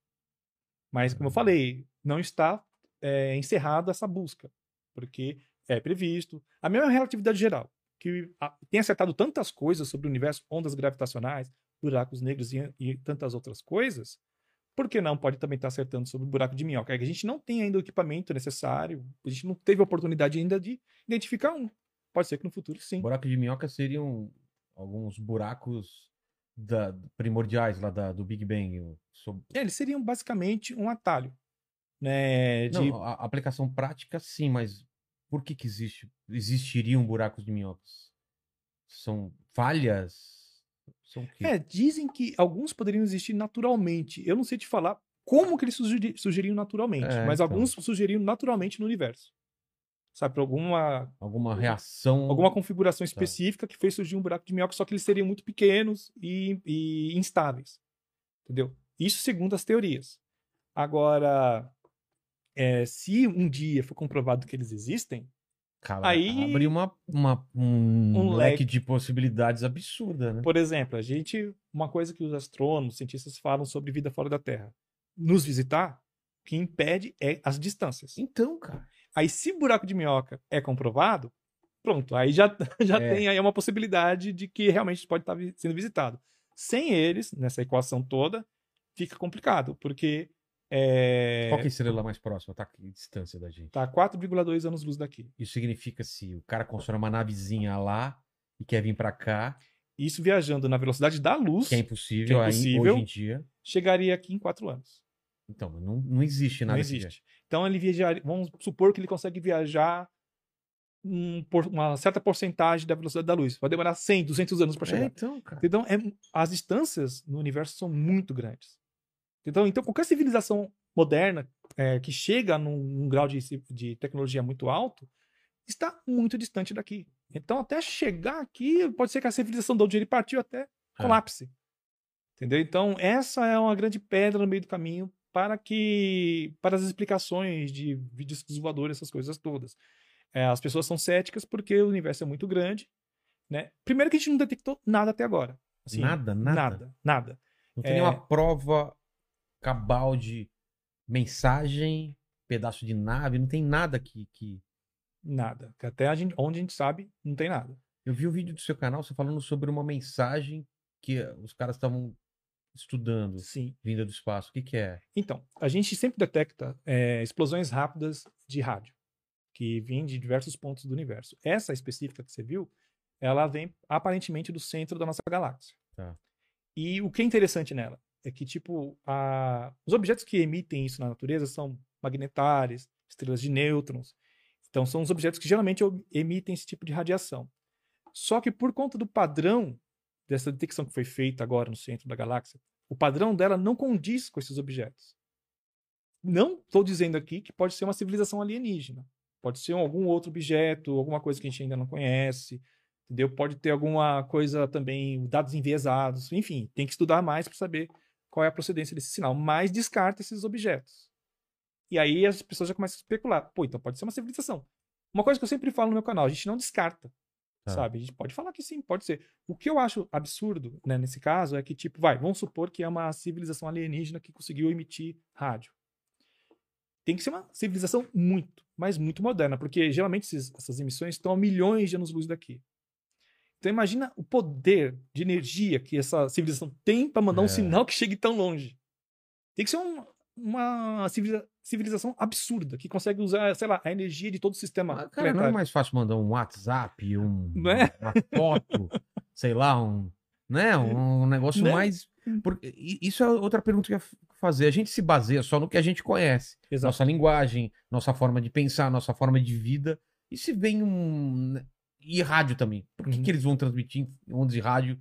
Não vão transmitir. Outros trans- tipos de coisa. Outra coisa que a gente nem imagina, né? E que a gente não tem nem meio de detectar. De repente a gente tá, tá sendo bombardeado com mensagens aí, a gente nem, Nem detecta, sabe. porque é uma coisa absurda. Ou a gente acha que é uma- alguma coisa natural. É, Entendeu? O- tem uma coisa que eu sempre tem falo. essa limitação, não tem? Tem, tem. Tem uma coisa que eu sempre falo no canal que é tipo.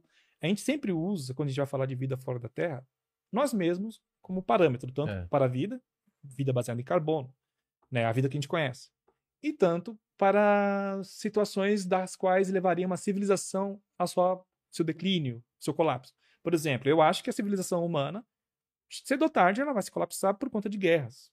Guerras Doenças. doenças e tal. E, mas por que, que a gente pensa isso? Porque o ser humano ele foi educado para ser competitivo, desde sempre. Né? Aí, o ser humano moderno ele é resultado da revolução agrícola, que aconteceu quando a gente deixou de ser caçadores-coletores É. e passamos a cultivar coisas. E juntar grande. é, juntar bastante. Como é que eu digo? Man- man- não mantimentos, mas recursos. Sei. A gente começou a juntar muitos recursos tal, e isso acabou dando poder para certas pessoas, outros ficaram eh, se contentando em só trabalhar e não ter nada, então isso acabou gerando uma competição. Essa nossa a sociedade que a gente vive hoje é desse jeito. Agora vamos supor que existe uma civilização em outro lugar que evoluiu de outro jeito, que de repente não, fez, não teve uma revolução agrícola, É. partiu para outra coisa. Pode ser que ela não se autodestrua, que ela possa durar tanto tempo. Então, essas variáveis que as pessoas às vezes deixam de lado. É uma, uma civilização que se baseia num pensamento coletivo. Exato. Todos, como as formigas, sei lá, ou abelhas, não sei, Sim. posso estar falando besteira, mas São coopera- cooperativos. cooperativos. Sim, Então então. ela tem uma competição menor, ou cada um sabe a sua função. Então eles podem durar mais, talvez, Exato. como um grupo. O grupo é muito maior do que cada indivíduo, não sei. É, então, a gente usa Os muito. Borgs. Os Lembra dos Borgs? Não- Star Trek. é- Ah, sim, os Borgs. É, eles eram assim, cara. Então, Se um usa... tem uma informação, todos têm informação. Exato. Então, a gente usa nós mesmos como parâmetro. Então, É. até o lance da vida. Pá, a gente conhece só a vida. Ah, a gente descobriu um exoplaneta, um exoplaneta que tem condições parecidas com a nossa, mas não- não- ela recebe uma radiação X do planeta que não consegue gerar vida como a gente tem aqui. Vida baseada em carbono, mas É. vida em- baseada em silício, por exemplo. Exatamente. Entendeu? Então, tem essas variáveis. Só que o que acontece no meio científico, no meio acadêmico, eu não sou acadêmico, eu sou um entusiasta, né? Ah. Já deixar bem claro, mas eu, eu tenho muitos amigos da academia. E eu percebo que, tipo, a galera não gosta muito de abraçar essas ideias porque se preocupa com a reputação. Tem, tem um episódio do Big Bang Theory que eu acho mó legal, que o Raj, que é um astrofísico, ele tá falando exatamente essa conversa que a gente tá tendo aqui. Tá. tá? De especulando. Imagina ser. é, Imagina. E aí alguém pegou essas falas dele e publicou em algum lugar com um título: Astrônomo diz que vida pode existir em lugar tal. E ele falou: Eu nunca falei isso. Entendeu? Então tem essa coisa, a gente tem que ter muito cuidado, porque, principalmente a galera da academia, porque às vezes você fala uma coisa, especula alguma coisa, e os entusiastas da vida fora da Terra distorcem o que você falou ou, ou tira do contexto e dá um falso positivo, né, por aí É. na, na mídia. Tipo, ó, é, astro- astrofísico de Harvard diz que existe vida não sei aonde. Pronto. Entendeu? Porque as pessoas querem isso. A gente tem uma. é, o Carl Sagan falava uma coisa que era: se o universo, se só a gente, só existe a gente como vida no universo, o universo é um grande desperdício de espaço, É. sabe? E é realmente, seria triste só existir a gente aqui. A gente tem essa coisa de querer con- encontrar outros, né? Ou sei lá, seria um- realmente um desperdício. Também seria poético, né? Porque eu penso, se, vai, digamos que só existe a gente no universo inteiro. Então a gente é o meio que o universo criou para olhar a si próprio, É. como se fosse o olho do universo, né? Porque só a gente tem consciência, a gente é o cérebro do universo, a gente está com essa missão de olhar para si próprio, entendeu? Mas eu prefiro acreditar que a gente não está sozinho até por conta da alta gama de possibilidades que existe. É, a gente vai lá para para paradoxo de Fermi, né? Sim, Paradoxo de Fermi fala que existem, vai, digo, segundo dados atuais, 700 é, trilhões de estrelas no espaço. E, ca- e a maioria- a maior parte delas tem planetas orbitando. Então, se 0, vai, digamos aqui da nossa galáxia, Via Láctea, vamos supor que 0,1% dessas estrelas que estão na Via Láctea possam é, ter vida. Então a gente teria um milhão de planetas que poderiam ter vida, só na nossa galáxia. Só que aí que tá, onde tá todo mundo? Por que a gente não detecta nada? Aí tem algumas respostas, né? Tipo, a vida é muito difícil de acontecer no universo, por conta que estrelas são radioativas demais. Por exemplo, essa que a gente acabou de citar, a próxima Centauri, a estrela mais próxima. Nome criativo que deram, né? É. Ela teve uma explosão recentemente, ela teve uma emissão muito grande de massa coronal, bem radioativa. Então, tem um planetinha que está orbitando ela ali, que a gente até especulava, será que tem vida lá? Se tinha, virou, virou Se bife. tinha, não tem mais. Já era, foi varrido, entendeu? Porque ela recebeu uma taxa muito alta de radiação. Então, o universo é muito radioativo. Então, é, uma das explicações para o paradoxo é a vida ela surge raramente e dificilmente ela sai do, do- da categoria microbiana. né? Então, ela dificilmente evolui para um ser pensante que constrói coisas e tal. Outra resposta é, é, existem, só que estão muito distantes, né? A gente não tem como entrar em contato. E tem outra resposta que é, a vida, ela acontece, só que é, ela dura até um certo tempo. Por exemplo, ela, cons- ela consegue cri- criar coisas, mandar coisas para o seu satélite, que nem a gente mandou para nossa Lua, e depois elas se autodestroem. Né? Elas não duram muito tempo. Ou, como- ou é destruído por um cometa. Também tem isso, desastres pro externo, naturais, né? Porque acontece, ó, os dinossauros morreram há 66 milhões de anos. Eles não pensavam que iam desaparecer. Exatamente. E se for levar em conta o tempo que o universo existe, que é 13,8 bilhões de anos, 66 milhões de anos é pouco tempo. É. É nada. Total. Entendeu? né? Então, eles foram, vai, relativamente, eles foram exterminados recentemente. É. O que garante que a gente não vai ser da mesma forma? Então, pode ser que a, a vida ela surge, dura por um tempo e depois é eliminada. Tanto é que falam que se um dia a gente encontrar resquícios que- de uma civilização em outro planeta, é uma péssima notícia. Resquícios de uma civilização que já existiu, já existiu e não existe não mais. existe mais. É péssima notícia, porque, pô, Claro. tá vendo? Alguma coisa acontece que ninguém consegue ir pra frente. Mas tem uma coisa, digamos assim, boa pro nosso lado. A gente tá num universo que tem 13,8 bilhões de anos, e a vida surgiu aqui muito recentemente, né? Dentro desse tempo todo que o universo existe. Então, a, a gente já a gente está no momento do universo que ele já está mais estável. né? Não tá um universo tão bagunçado e instável. Então pode ser Mas que ele é. Ele é. Como, como, qual é a palavra? Todo o universo ele é mais ou menos parecido, ou aqui pode estar estável, em outro lugar pode estar instável, você entendeu? Ele é homogêneo, ou ele. Não, não, tem um- alguns lugares que são mais radioativos, Ah, outros tá. nem tanto, né? Só que a gente já está há muito tempo, é, a gente está num, dizer, num momento muito recente na história do universo. Então pode ser que, tipo, ó, as coisas mais complicadas que poderiam ter acontecido já aconteceram, Ah, entendi. e a gente está num universo mais calmo, digamos Entendi. assim, entendeu? Mas tudo que eu tô falando são especulações, entendeu? E a gente não tem, até o momento que eu tô falando aqui com você, a gente não detectou nada ainda. Aí as pessoas pegam no meu pé, porque eles sempre conhecem alguém que fala, tem uma história de que viu alguma coisa no céu, que viu alguma coisa no quarto. Eu já vi coisa muito bizarra. Já? Já. No meu quarto. Então, eu, quando era adolescente, eu acordei no meio da madrugada, abri o olho e tinha um ser na minha porta. Hã? Tinha mais ou menos essa altura. E ele veio andando na minha direção e eu não conseguia reagir. Eu fiquei assustado demais. Né? Três da manhã você vê um treco na tua porta. Três da manhã sabe que é a hora do É demônio. a hora do né? capeta. É. Né? Então ele veio na minha direção, pegou na minha mão, e no que ele pegou na minha mão, eu dei um grito. Aí ele sumiu. E eu vi isso umas duas vezes. Duas, três vezes. Meu Deus, cara, que assustador. Aí, na época, eu era um cara mais religioso. Então eu comecei a achar que era fantasma. Demônio. Ou demônio. É, fan- demônio, fantasma. E... Mas se eu fosse um cara mais ligado em, em discos voadores na época, eu achava que era um ET que estava sendo É. visitado, tentando me colocar uma sonda anal, qualquer coisa do tipo. entendeu? Então eu pensava, na época, como eu era religioso, pensava que era um fantasma. E... Mas eu sempre fui muito cético, sabe? Eu sempre tentei buscar mais informações sobre as coisas. E eu comecei a ler, ler, ler e descobri o paras- a paralisia do sono. Eu já Que- tive. É horrível. Você não consegue mexer a perna, você tá paralisado. né? Exato. E geralmente você acaba tendo, tendo visões de coisas que você tem medo. É. Na época eu tinha muito medo de fantasma, então eu vi um fantasma no meu quarto, mais de uma vez.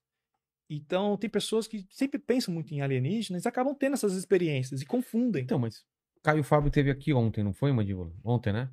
E ele falou de uma experiência em 74 que a cidade inteira de Manaus viu um objeto absurdamente grande sobrevoando a cidade, cara. E aí? É um- uma histeria coletiva? É um sonho é, que todo mundo sonha? É louco quando é uma coisa que toda a cidade viu e um objeto absurdo Uhum. à noite, tapando as estrelas com umas luzes estranhas, que de repente some. Esse Ele caso falou do específico. tamanho de um pão de açúcar, sabe? do pão de açúcar, ele, ele falou. Não, sabe? esse é um caso bem absurdo. É, É, eu levo, mas essa coisa de histeria coletiva é uma coisa bizarra. Tem uma história, eu não lembro o país para te falar agora, mas teve uma história de uma escola onde alguém viu uma menina que tinha morrido. Tipo, alguém viu um pátio assim, ah, uma menina que tinha morrido há pouco tempo. sei. E essa pessoa que viu, ela começou a ficar histérica, porque ela viu alguém que ela sabia que tinha morrido. E as pessoas que estavam em torno começaram a ficar apavoradas e começaram a acreditar também que estavam vendo. E foi Caramba. virando um efeito manada, entendeu? E várias crianças foram hospitalizadas porque elas entraram em estado de pânico por conta de uma que diz que viu fantasma e começou a espalhar isso daí. Então, tem várias histórias de teoria coletiva. Tem uma história da a noite da dança, se eu não me engano, que alguém estava dançando por algum motivo, não lembro agora, e aí as, as pessoas começaram a passar e ver aquelas pessoas dançando, começaram a dançar junto. E foi juntando, tipo, tipo, parecia um musical da Disney, tipo, as pessoas do nada começaram a dançar. E aí juntou tanta gente e as pessoas não conseguiam parar de dançar. E elas só pararam quando elas ficaram extremamente exaustas. Mas era histeria coletiva. Não sabiam por que estavam lá, estavam continuando e só pararam quando estavam extremamente exaustas. Então tem algumas, alguns distúrbios de- psicológicos que É. são muito curiosos que podem nos levar a situações como essa. Mais uma vez, eu, eu, eu, eu, sempre falo que a ciência não é feita de convicção. Eu chegar e bater aqui pra você, não foi ET, não foi isso. Eu não tô sendo científico. Eu estou aqui me- metendo aqui uma convicção. Eu posso falar pra você que não tem evidências que apontem para esse, essa narrativa Entendi. entendeu? Mas chegar e bater e falar assim, não, isso não existe, acabou. Isso aí não- você não está sendo científico, tá? você está sendo. E essa leva de. de... Estão abrindo arquivos da Marinha Americana, aquele cara no Israel, não é Israel, um comandante, não sei o quê, abrindo arquivos e tal. O que, que se, se analisou já esses vídeos? Sim. E aí? Cara, é muito absurdo isso. Tem um cara chamado Luiz Elizondo, e ele foi chefe do departamento do Pentágono que estuda exatamente isso. Objetos estranhos que estão sobrevoando sobre o espaço aéreo americano. Então, esse é o trabalho dele, analisar esse tipo de coisa. E ele viu muitas coisas das quais ele não tem explicação. Que tinha um padrão de voo muito estranho, fazer curvas totalmente fechadas. E ele falava: Olha, eu não conheço nenhum projeto militar que consiga fazer um treco desse. E não acredito que algum inimigo americano algum país tenha esse tipo de tecnologia. Se tiver, tá muito bem escondido, porque é uma, uma coisa assim, que, segundo ele, que tá anos, décadas à nossa frente de tecnologia. E os caras têm um- uma espionagem também absurda. Serviço de inteligência, que não deixa passar Inteligência, nada. é. Então, ele, eu acho interessante o Luiz Elizondo que ele nunca chegou e falou assim, ah, é OVNI. Ele só fala que os, os, os americanos, o governo americano, no caso, precisa, precisa ser transparente, porque essas coisas estão sendo filmadas por oficiais da Marinha e de outros segmentos do Exército, e eles não sabem o que, que é. Aí teve um relatório agora em, em julho, se não me engano. Foi julho? É, julho. Que eles estavam falando até que ia trazer informações sobre ET, que não sei o quê. Os entusiastas estavam falando Sim. isso, né? Aí foi broxante para a galera do, do- dos OVNIs, porque não falou nada assim. Só que eles não foram assim taxativos em falar que, Que é- descartam. É. Entendi. Tipo, se não me engano, foram 144 análises. A maioria delas era erro do, do sensor, do infravermelho, ou balões meteorológicos sendo captados é, de um ângulo específico que faz parecer que ele está voando numa velocidade absurda, mas não é, por conta que, o cara que está gravando está numa velocidade e o balão está em outra e parece que está voando mais rápido do que ele realmente é. Então tinha várias coisas que foram descartadas, mas tem alguns ali que não tem explicação. Que eles falam que. E aí, no relatório, se não me engano, eles usam a palavra outra. Outra fonte. Outra coisa que eles não sabem o que é. Esse outro, aí, é abrangente. E não é mais nem OVNI agora, né? É o WAP. WAP. É fenômeno- fenômenos aéreos não identificados. Porque quando é um objeto, você já sabe que é um objeto, é alguma É. coisa. Então a gente identificou parte do que, a- do que aquela coisa é. Então eles. E outra também que o termo OVNI ele começou a ficar estigmatizado pela galera do, do UFO, entendeu? Como eu disse, tem gente que não gosta de falar desse assunto porque ferra a reputação, sabe, da pessoa. Ainda mais se for alguém que é um astrofísico famoso, qualquer coisa. Então, são poucos que falam de, de assuntos como esse. Um dos caras que fala abertamente sobre a possibilidade de vida é o Avi Loeb. Se não me engano, é um astrofísico de Harvard. Quando teve aquele objeto que veio é, extra solar, né? Veio fora do sistema solar, é o Oum- Oumuamua, O charuto lá. charuto. Parece um cocô de gato. e quando ele passou pelo sistema solar, pessoas ficavam tentando entender, porque ele tinha um padrão muito estranho, né, de movimento, velocidade, parecia que ele aumentava a velocidade, depois diminuía, então... Aí, segundo algumas observações, chegaram à conclusão que ele era gelo é, de hidrogênio, né, hidrogênio congelado. né. Não lembro se teve uma depois uma outra observação que conseguiu dar uma outra composição, mas até onde eu lembro era isso, hidrogênio congelado. Era de gelo. E aí ele falou que não, pode ser também uma sonda. Por que não? Porque, e isso eu até acho interessante que ele levantou. A gente está acostumado a pensar que quando a gente é visitado por um alienígena, vai vir a nave com ET dentro. É. Mas por quê? Se eles são uma civilização tão avançada, por que, que eles iam mandar alguém dentro? Mandam um drone, um, uma- um robô. É. A gente vai fazer isso. É, por exemplo, é, quando a gente começar a pesquisar o universo interestelar, o espaço interestelar, a gente vai mandar um astronauta para lá, porque é arriscado, vai demorar muito para mandar um astronauta para lá. O que, que a gente vai mandar? Gente vai mandar inteligência artificial É. robôs para lá. Então, se a gente está pensando em fazer isso, por que uma civilização alienígena também não pensaria? Então, poderia ser uma sonda.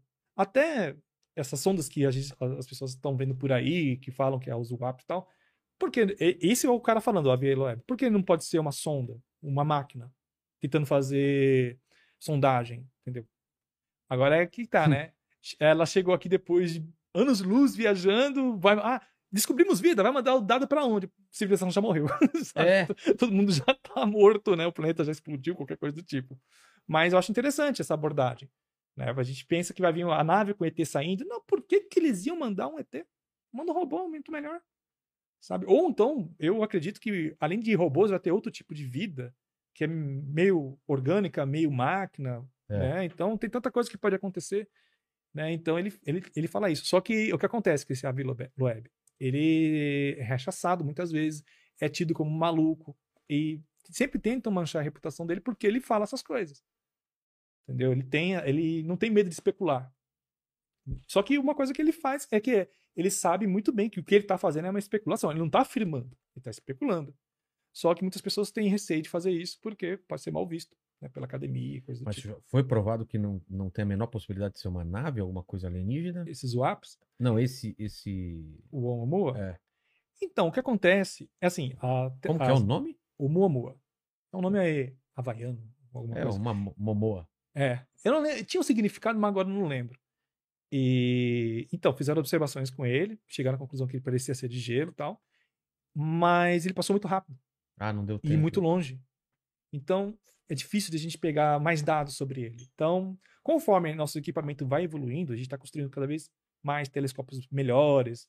Enfim, a gente está tentando. Vai lançar agora o James Webb no final do ano, que vai ter também uma, uma grande visão sobre o universo. Então, a gente vai poder trazer dados melhores sobre esses objetos que vêm de fora do sistema solar. O que a gente captou do Oumuamua é isso. A gente sabe que ele era de gelo, que ele veio de uma trajetória X, que ele veio de uma direção Y, mas não dá para descartar outras, outras fontes dele, entendeu? É. Mas o Aviloeb levantava essa lebre aí de que podia ser uma sonda.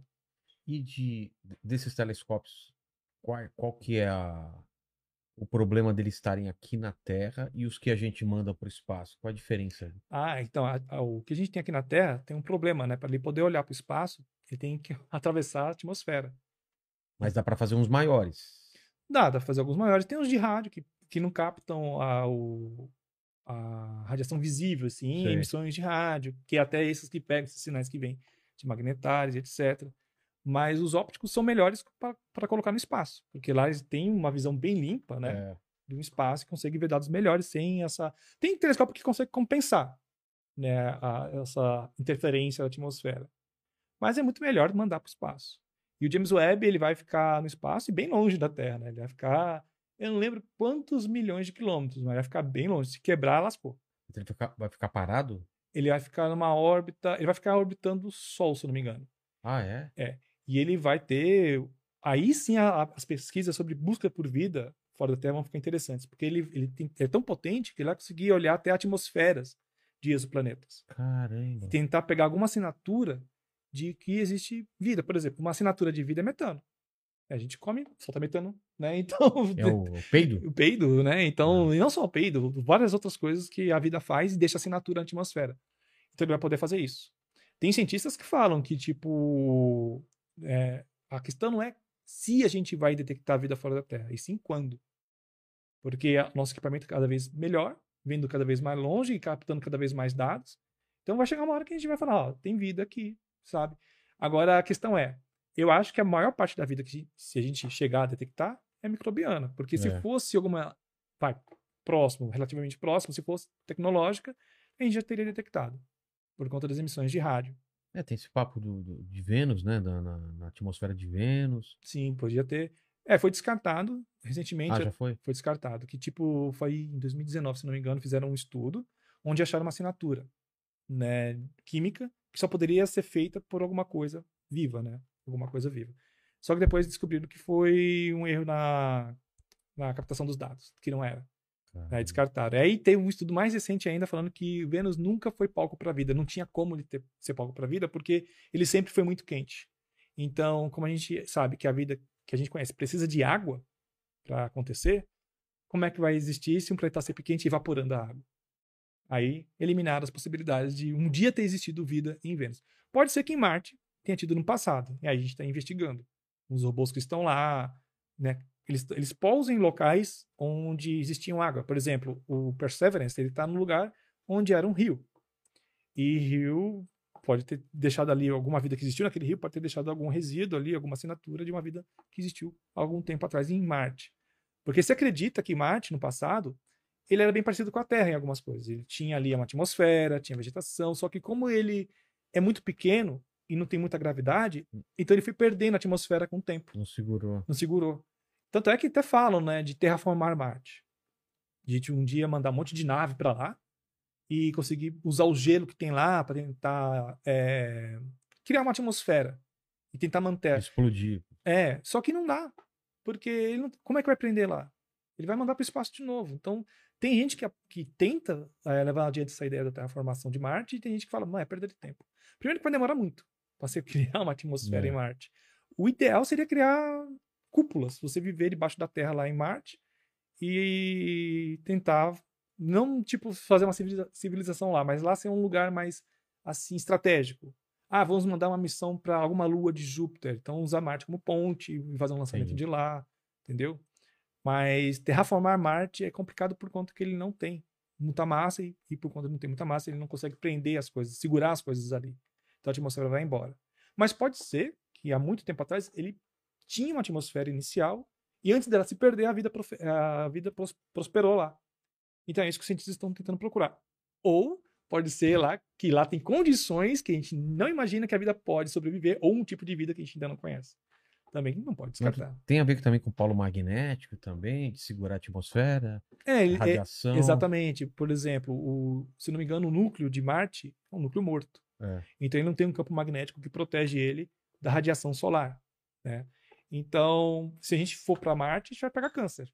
Porque a radiação pega direto na superfície. Caramba. Entendeu? Então Marte é um lugar totalmente difícil da vida existir. Tanto é que eu sempre falo que eu acho muito mais interessante a Lua Titã, De né? Júpiter? De Júpiter. Titã. Saturno. É de Saturno? Saturno. Que ela tem uma atmosfera densa e ela tem metano líquido. Tem mares, mares de metano.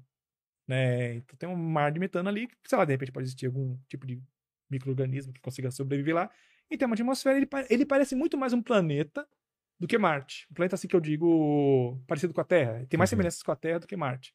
Marte é uma grande rocha gigante. É. Que, que Elon Musk é apaixonado. Ma- Mas Titã tem, tem terra firme e tem água? Tem. Ou é só água? Não é água, é metano em estado líquido. né? Metano. Mas aí. E, e o lance da água? Como você faz água no Ah, então, tem como você separar, né? O, como ele está em estado líquido, você tem, você tem como fazer um processo que separa o metano lá da, do líquido que você quer, no caso a água, e tentar fazer alguma coisa lá. Eles vão mandar uma missão com tipo um- uma sonda que parece um helicóptero. Que como lá tem uma atmosfera densa, ele vai poder sobrevoar e investigar né, a região ali de Titã. Mas vai demorar muito para chegar, Cara, porque Saturno está bem mais longe do que Júpiter. Júpiter, por exemplo, ele tem a sonda Juno, que está fazendo as fotos lá, tirando foto da, da superfície das nuvens de Júpiter. Os dados da Juno demoram 40 minutos para chegar aqui, Caramba. porque está muito longe. Entendeu?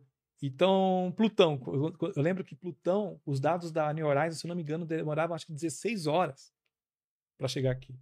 Então, Saturno está bem longe, então a missão vai demorar muito, os dados que ele colher vai demorar muito para a gente receber. Então, é uma, é uma missão que vai demorar mais. Acho que eles vão tentar primeiro fazer missões lá em Europa, Lua de Júpiter, que é mais próximo, porque lá tem essa Lua Europa, ela tem uma crosta de gelo e abaixo dela tem água, tem Ah, um tá. mar. E pode ser onde tem água, de repente pode ter vida, pode ter vida microbiana lá. Eu acho que em algum momento a gente vai descobrir vida aqui mesmo no sistema solar. Mas vai ser uma vida microbiana, coisa desse tipo. E por que, que o Elon Musk é tão fixado com, com Marte, quer, quer mandar missão pra lá? Olha, eu sei dessa fixação dele com Marte, que parece que vem desde criança. Deu- agora não sei o que foi que deu o estalo nele, mas eu sei que ele é fissurado, ele quer mandar. Ele tem um vídeo da, da SpaceX que mostra ele construindo uma cidade em Marte, né, mandando vários foguetes. Aquele foguete, o. Ai, me esqueci o nome, mas parece aquele foguete do Pernalonga, Sei, sei. aquele gigantão. Ele tem capacidade, capacidade de levar uma galera para Marte. Ele quer fazer várias expedições e realmente estabelecer uma comunidade em Marte. Porque ele acha que Marte é o futuro. Porque a gente vai acabar esgotando os recursos da Terra e vai precisar se espalhar. né? O ser humano tem que ser uma, um- um- uma, uma raça né, que, seja, que não seja presa na Terra, senão É. ela não vai durar. Porque a gente está cada vez mais esgotando nossos recursos. né? Então ele acha que é, pensar em Marte é ser visionário. Outras pessoas falam que não, a gente devia pegar esses recursos e investir aqui na Terra. Entendeu? Ah, a gente vai acabar com os recursos. Então, por que tentar então educar as pessoas para usar menos coisas que são mais ecológicas, né? Que, tem, que não agridam tanto a natureza, em vez de ficar pensando em Marte? E eu acho um pensamento plausível, porque Marte, cara, é uma rocha inó- inóspita. É totalmente radioativa. A gente vai ter que fazer, fazer um, um grande cambalacho É. pra poder viver lá. Entendeu? Vai ser uma subvida. Entendeu? Então, acho, além de ser arriscado, é um lugar que está muito longe. Então, acho mais viável a gente tentar corrigir o rumo que a gente está tomando aqui na Terra. Tentar usar recursos mais, menos agressivos no meio ambiente. Entendeu? Tentar reverter um pouco o que está acontecendo no aquecimento global. Então, agora, ele pensa em Marte, né? Vamos ver se ele vai conseguir. Mandíbula, o que, que o pessoal tem dúvida aí? O que, que eles estão comentando? Ó, o dedinho perdido do Lula é, Acharam? Acharam. falou, fez a pergunta de um milhão de dólares aqui, Schwarza. A Terra é plana. Cuidado. Você vai responder, cara. Ai, ai. Você tem comprovação e você tem. Então, é plana. Realmente é plana. Eu fui convencido finalmente.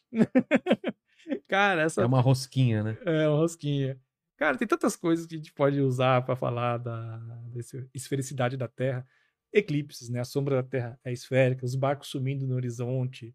Tem um experimento, não sei se você assistiu um documentário que tem no Netflix, onde falam de terraplanismo. Sim, claro. Ele- Aí é tem um- maravilhoso. Tem um experimento. Terra é plana, é o nome. Exato. É. É. Aí tem um experimento que é ótimo, que o cara vai pegar um laser para medir lá, né, a, É. que a Terra é esférica, e ele acaba comprovando que a Terra é esférica e não plana. Então, sabe, é, eu acho incrível como essas coisas acabam voltando, sabe? Eu acho que é uma necessidade de pertencer a um grupo, né? Porque hoje em Eu dia, acho que sim também. é, porque é in- eu não consigo conceber, cara. A gente tem tecnologia, o GPS funciona dependendo da, da, da forma da Terra, e as pessoas usam diariamente e não, e não- e ainda ficam insistindo com essa coisa de Terra plana.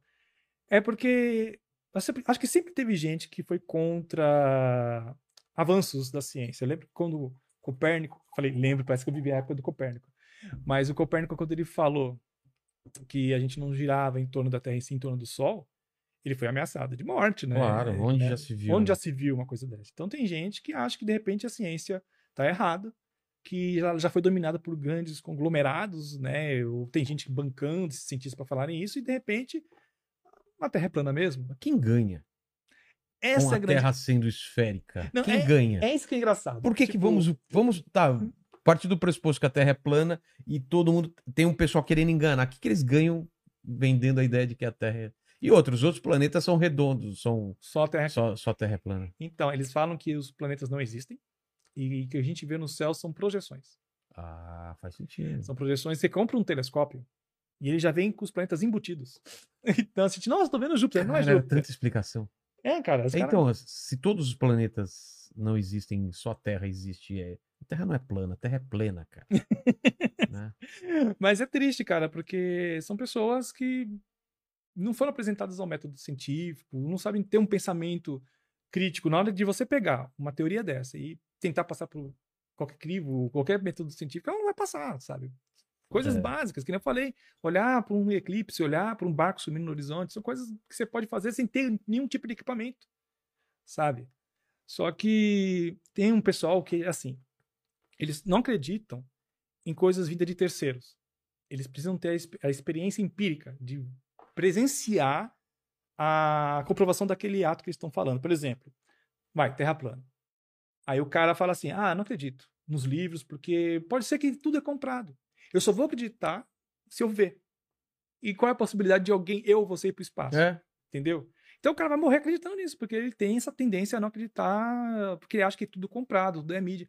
Agora fala pra você, quem que ganha? Qual é o objetivo? é, não dá pra... Então, tem gente que fala que consegue fazer associação com a coisa do cristianismo, né? Porque interpretam a, a Bíblia do que, do jeito que bem entendem e tem uma parte lá que falam de firmamento, tem uma parte lá que fala, que dá a entender que a Terra é plana na cabeça deles. Então eles pensam que a- a- os cientistas que falam que não é, eles estão indo contra o fundamentalismo cristão, sabe? Que estão indo contra essas ideias, a- querendo acabar com a religião. E não é. Nada a ver. A ciência nunca a ciência nunca quis isso, tanto é que tem muitos cientistas que acreditam em Deus. Isaac Newton, ele começou a estudar o universo porque ele queria entender Deus, ele queria buscar Deus.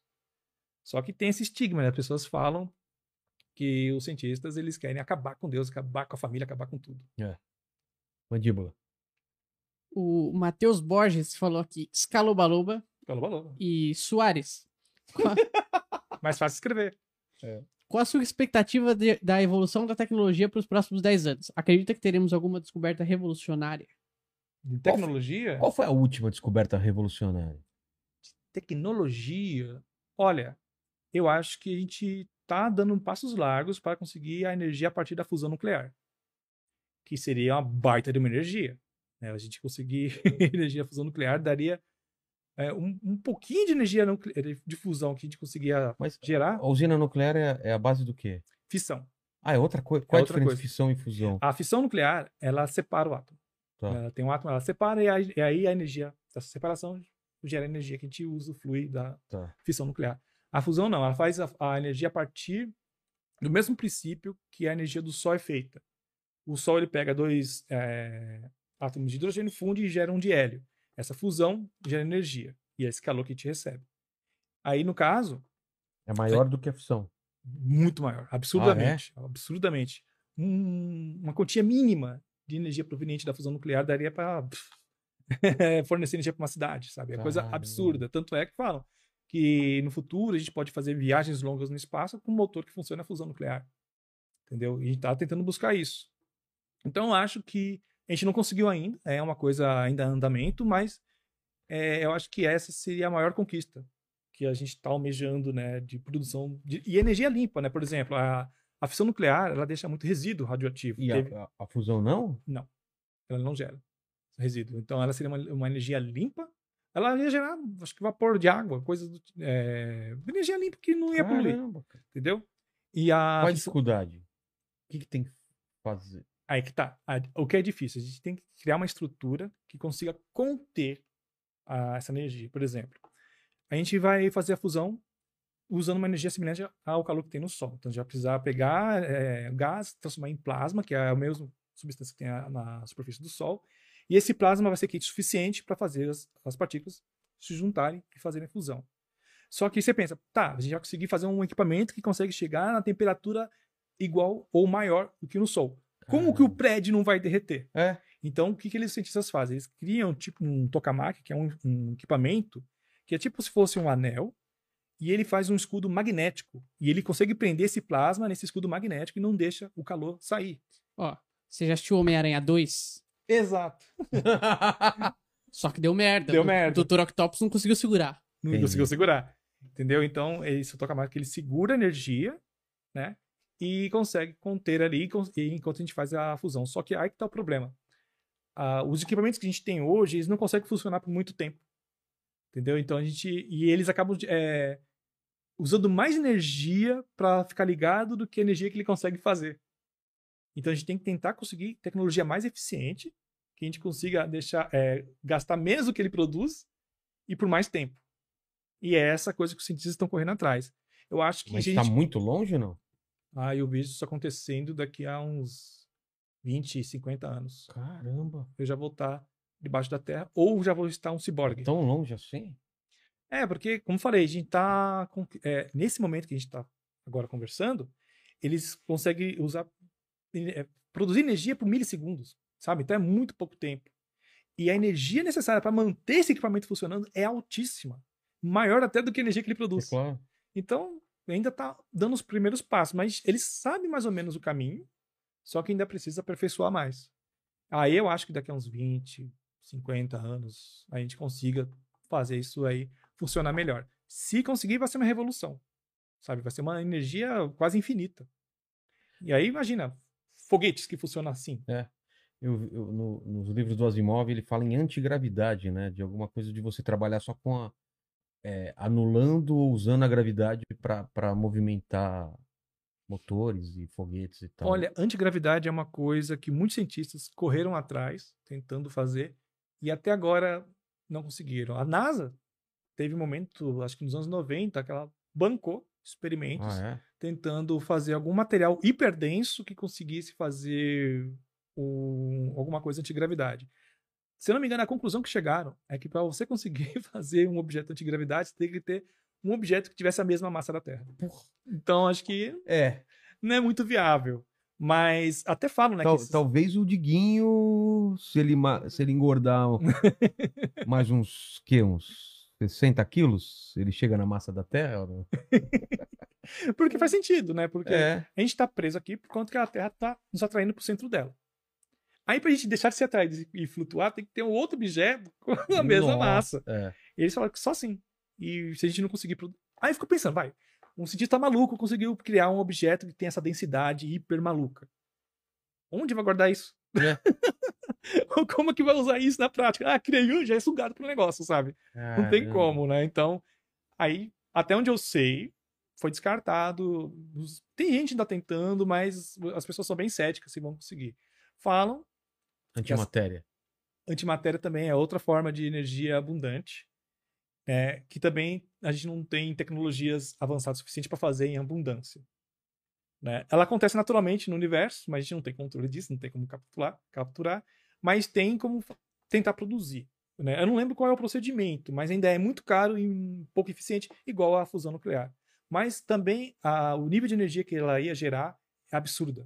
É tipo igual da fusão. Um-. Um, tantinho lá, uma miligrama lá de energia proveniente da antimatéria daria para abastecer um bairro, qualquer coisa do tipo. Entendeu? Só que são é, coisas que ainda estão dando os primeiros passos. Mas como a tecnologia evolui de uma maneira exponencial, sabe? Uma, uma descoberta leva a outra, que leva a outra, leva a outra. Pode ser que daqui a 10 anos, eu, eu- isso que eu tô falando já vai estar, tipo, nossa, lá, coitado do É. Asa, totalmente cético. Olha, a gente tá voando já sem gravidade, sabe? Caramba. Então, porque o crescimento é, da tecnologia é exponencial. É, mas quando eu era moleque, eu achei que quando eu fosse adulto já ia ter carro voador. Pra tudo quanto é lado. Cara, eu. E a gente tá com Popt. A nossa tecnologia gerou o Popt, que meu filho. Sabe o que é Popt? Aquele coloridinho que você fica É, apertando assim. É isso, cara. E pra que que serve? Pra você apertar. Aí ele vai pro outro lado, você vira do outro lado e começa a apertar de novo pra lá. É isso, cara. A gente era pra ter carro voador, a gente tem Popts. Ou bichinho virtual. É. Que negocinho que o pessoal ficava girando na mão também, como chamava lá? O spinner. Spinner. E, É. Nossa, já pensou se a gente tivesse um vislumbre do futuro lá nos anos 80? Mas Como serão as pessoas do futuro? Mas tá o lá do- girando o o negócio. drone é uma coisa meio futurística, né? A invenção do drone meio que quebrou um pouco o paradigma, né? Então, cara, tem umas coisas assim que são muito futuro. Tipo, é que a gente fica muito focado com o carro voador. É. Por conta de De Volta pro Futuro, né? Blade Runner. É. Então, Ih, falamos junto, pega no, pega no verde, pega no verde. ah, já pegou, foi rápido. ah, não tem verde aqui. Aí, Pega na, na luz e toma um choque, né? Mas, é, tirando o carro voador, tem um amigo meu que se mudou agora para, para os Estados Unidos. E ele mandou um vídeo assim, cara, eu tô me sentindo no futuro. E ele mora numa cidade super afastada. Pra você ter uma ideia, tem robôs que entregam marmita. Hã? Tipo, é, tipo uns drones, só que é uns drones que andam na superfície. E eles vão nos endereços. Você pede comida, ele vai lá. Ele aí, tipo, ele mostrou o local de onde saem todos. Mas ele desvia dos objetos? Desvia. Ele vê, ele tem um sensor, e então ele é autônomo. Aí ele mostrou o, loca o local onde estavam saindo todos os robôs. Ah, eles estão aqui, acho que abastecendo e vão sair para entrega. Olha lá que engraçado. E sai todo mundo. Sai eles vão se espalhando. E ele falou, cara, Caramba, já tem isso? tô no futuro. Tem empresa. Acho Aqui que os caras iam assaltar essa porra, ia Foi o, que eu falei. Não, foi o que eu falei pra ele. Falei, cara, quando começaram a implantar aqui em São Paulo, acho que o país inteiro, aqueles patinetes, É, mano, o pessoal começou a roubar, tirar a bateria dele, é. tirar o, o GPS pra não ser rastreado. O pessoal, tanto é que não tem mais. É. Deu merda. Aí eu fiquei pensando, nossa, e as pessoas não detonam, não chutam, ô robô, não, da bica. Entendeu? É, Ele falou, não, cara, que pessoas de boa. É engraçado, cara. E aí ele falou que ele se sente no futuro, porque ele fica vendo os robôs. Ir na casa da pessoa, a pessoa vai lá, abre, pega o negócio e o robô vai embora. Que doideira. Aí a Amazon tá estudando, acho que já faz isso, usar os drones voadores para entregar também encomendas. É aquela coisa da instrumentização do- das tarefas humanas que as máquinas vão acabar adotando, que eu tava comentando com você no começo. Então, não vai ter mais essa coisa de entregador. Vai ser drone, vai ser robô, entendeu? Aí quando o robô quiser acabar com os humanos, é só meter veneno na sua marmita. É. Olha só. É verdade. Vão usar um pouco da bateria radioativa dele para contaminar a comida e você já morre. Eles dominam o mundo. Eu preciso fazer um xixizinho. Você faz uma pergunta pra ele enquanto isso, Faz rapidão. É, aproveitando, ó, o John França aqui, ele mandou uma pergunta agora falando, Soares, qual é a chance do apocalipse das máquinas acontecer, na sua opinião? A gente comentou um pouco, mas Aham. você acha realmente que pode acontecer? Eu acho que pode acontecer muitas coisas, né? O que eu acho que pode acontecer é as pessoas terem menos privacidade e elas se tornarem cada vez mais dependentes dessas máquinas. Agora, tem um fator é, militar. As guerras vão ficar mais eficientes, né? vai ter menos baixas humanas. Mas aí o meu medo é, que nem eu falei no começo, as pessoas derem uma missão, um, vai, ó, máquina, você vai ter essa essa missão para fazer aqui e ela entender errado e acabar que o resultado dessa missão seja também eliminar a gente. Que nem eu tava falando do, do é, vai, a gente tem um sistema de satélites que consegue controlar o clima. E aí a gente fala, ó, máquina, o mundo tá aquecendo, o que a gente pode fazer? Ah, já sei, quem tá emitando, é, emitindo aqui carbono? Ah, os humanos? Eliminar os humanos. Entendeu? Então, esse é o medo de uma, uma tarefa mal explicada, interpretada de jeito equivocado pela máquina e a gente ser eliminado. Agora, um apocalipse, eu não sei se um apocalipse aconteceria. Ainda, ainda temos mais os humanos do que as máquinas. Né? Nossa, a gente tem essa inteligência artificial geral que eu não sei como pode ser, vir a ser. Se ela pode ser autoconsciente e achar que a gente é um estorvo. É, mas que a maior possibilidade mesmo é os humanos programarem mal e a gente acaba sendo varrido por por própria burrice. E Perguntaram aqui como começou sua paixão pela ciência. Já vieram alguns cientistas aqui, cada um tem uma história. Boa. Então, eu comecei com uma tragédia. que eu lembro que eu era criança, aí a- tinha o lançamento da, do ônibus espacial Challenger. E aí ele explodiu. Né? Morreu, acho que seis pessoas lá. E eu fiquei traumatizado, mas falei, nossa, que legal. Né? Por que, que essas pessoas foram para o espaço? Por que, que elas. tinham- Eu achei muito corajoso. É. E no mesmo ano que foi em 86, teve o cometa Halley. E, nossa, você deve lembrar. Parou. Parou o mundo. Mas Foi a- ninguém viu nada, né? Você Ninguém viu? viu nada. Eu não vi. Vi A pela gente TV pagou voo, né, pra ver. pra do- ver. É. Não viu nada. Mas toda a comoção midiática serviu pra colocar em mim essa curiosi- curiosidade né, de saber como é que era o espaço. Então, desde criança comecei a colecionar revista super interessante, é, assistir Cosmos, Mundo de Bigman. Então, eu sempre fui muito curioso. Aí, eu fui tinha lançamento de ônibus espacial, eu parava pra assistir. Aí, quando tive o... A gente criou o canal no YouTube, a gente criou na época que era que tava na moda ser gamer, né? Eu acho que teve a explosão gamer. E a partir do momento começou a saturar. Todo mundo fazendo, falando de games, todo mundo fazendo gameplay, aí o canal começou a dar uma queda. E eu também parei de jogar, como eu jogava tanto antes, né? Eu comecei a jogar menos, comecei a me interessar menos por videogame naquela época. Hoje eu voltei a jogar de novo. e aí eu pensei, poxa, mano, o canal tá morrendo, o que, que eu posso fazer? Alguma coisa. Eu acho que quando você vai fazer um canal no YouTube, você tem que fazer alguma coisa que você goste. Pra soar verdadeiro pras pessoas, né? As pessoas, pô, o cara não precisa nem entender, mas ele tem paixão por aquilo. né? então, eu pensei, pô, eu gosto muito de ciência, né? Eu me emociono vendo o Cosmos, eu gosto de ficção científica. Vou tentar, né? E aí eu comecei falando de ciência. Eu não sou cientista, sou um entusiasta, então busquei pessoas da área para me ajudar a fazer os roteiros. Então tem gente da USP, tem biólogos que me ajudam com os roteiros, porque eu, eu, eu sou igual à audiência, estou aprendendo quando estou passando aquela informação. Eu aprendo, entendo e repasso. Tá. Entendeu? Então esse é o meu processo. E deu certo. Eu lembro que eu fiz o primeiro vídeo sobre ciência foi em, no- em 2014 e eu falei sobre o Sol. Cinco curiosidades sobre o Sol. Lista. E o vídeo bombou. Eu falei, pô, acho que tá dando certo. E aí não parei mais. Aí tá até hoje. E eu aprendi muita coisa, cara. Se você me perguntasse há 5, 6, 7 anos atrás o que, que é radiação cósmica de fundo, ondas gravitacionais, eu não fazia ideia. Fui aprendendo trabalhando. Entendeu? Então, a minha paixão vem desde a infância mesmo. É uma das, uma das coisas, assim, muda muito o meu. Porque eu também leio muito, né? Mas uma das coisas que mais me fascina é essa ideia da matéria escura e energia escura, né? Matéria escura é uma coisa que. que Tem tanta explicação. é, tipo uma cola que cola tudo. É, só surge pela. Por uma, por uma observação, né? Que Uhum. tá sobrando. Foi uma astrônoma que ela estava olhando uma galáxia. Agora não. é, acho que é. Puxa, é, puxa, esqueci o nome dela. Tá ficando velho. E a memória vai zoando. Mas foi uma astrônoma. E ela estava observando pode, pode dar uma olhada aí. Matéria escura, ver que- quem que é, a- É. A, a mulher. É, não lembro o nome Tá. dela. Mas enfim. O problema é, a gente olha para uma galáxia e a gente sabe que a galáxia, pelo ponto dos objetos que ela tem ali, né? Pela massa, a gente sabe que ela tem ali uma massa X. Só que quando a gente vai medir a massa dessa galáxia, parece que tem alguma coisa a mais sobrando, só que não condiz com o que a gente está vendo. Ué, parece que tem mais massa, mas não condiz com esse objeto. É. Como se o Sol pesasse três vezes o peso dele. Mas, ué, onde está esse resto desse peso do Sol? Entendeu? Aí, como a gente não sabe, tudo na astronomia, quando a gente não sabe, a gente chama de escuro. Buraco negro, porque a Ah, gente é? não sabia o que, que ele era. Ah, Então, é, são estrelas. Ele começou como estrela morta, né? Se não me engano, era estrelas mortas. Acho que era isso. Ou estrela negra, isso era estrela negra, teve estrelas mortas. Aí acabou virando buraco negro, foi- ficou mais popular, acho que até por conta de uma palestra que fizeram, alguém falou, e nossa, que nome incrível. Aí a mesma coisa acontece com energia e matéria escura. A gente não sabe o que é. Entendeu? A gente tem N é, explicações para dar para elas.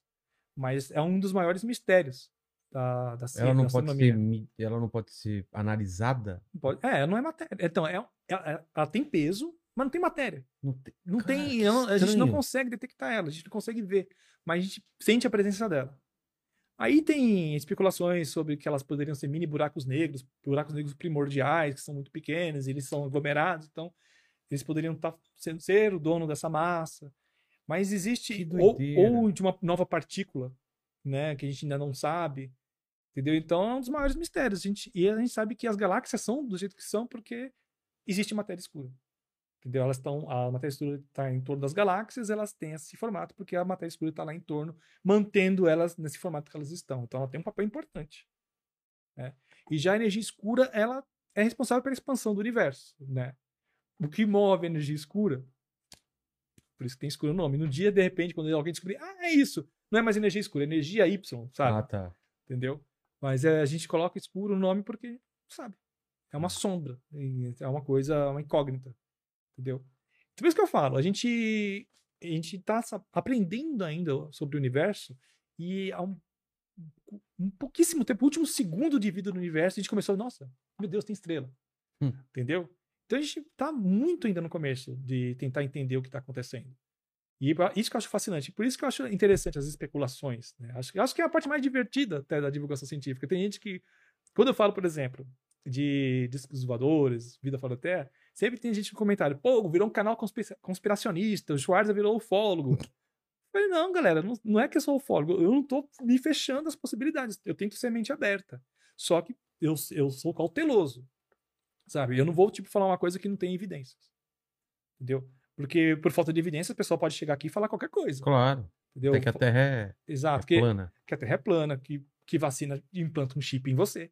É. Entendeu? Ah, baseado em quê? Ah, eu vi um vídeo no TikTok do cara falando. No mostrando- TikTok. É, o cara tava no TikTok, ele deu Faz uma dança, entre uma dancinha e outra, É. ele me prova que a, que, que a vacina. Ah, É, te- teve aquela coisa, né? Que tipo.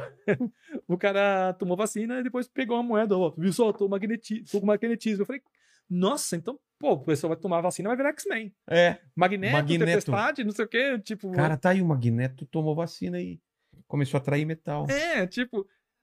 Mano, olha, você conhece alguém que teve, sei lá, deixa eu ver uma doença. É... Puxa, agora me fugiu o nome de uma doença. Sabe qual que é o estilo de música que o Magneto gosta? O metal. É, é muito bom, é muito bom. é boa. Dá, dá 10 reais pra ele. Mas tem um mo- monte de doença que agora me pode na, na memória, doenças que foram erradicadas, que você não vê mais e não sumiram do nada. Sabe? Elas foram erradicadas pela vacina, pelas É. campanhas de vacinação. Entendeu? É, sarampo, Pólio. pólio, sumiram. Por quê? Sumiram porque, tipo, a gente, sei lá, a gente tomou é, chá de não sei alguma coisa? Não, porque teve campanha de vacinação. Caramba. Só que como essas coisas aconteceram há muito tempo, a gente tende a esquecer e achar que nunca existiram. Entendeu? É que nem o lance do aquecimento global, que as pessoas falam de aquecimento global que não existe e tal. Sempre que eu falo de aquecimento global no canal, o pessoal me dá um hate gigantesco. É, eles- tem, tem divisão. Entende, porque as pessoas falam que não, não existe, porque hoje tá frio. A gente tá aqui de blusa. Cadê o aquecimento global? Entendeu? Só que não é assim que funciona. O aquecimento global também pode gerar frio. Por causa que ele gera ondas de calor em alguns locais do, locais do globo que empurra é, ar gelado para outras localidades e acaba tendo frio exagerado em locais que não deveria ter. Entendeu? Então ele acaba deixando a temperatura mais extrema Entendi. recordes de calor nos Estados Unidos, eh, recordes de frio não sei aonde. Então, ele bagunça né, a temperatura.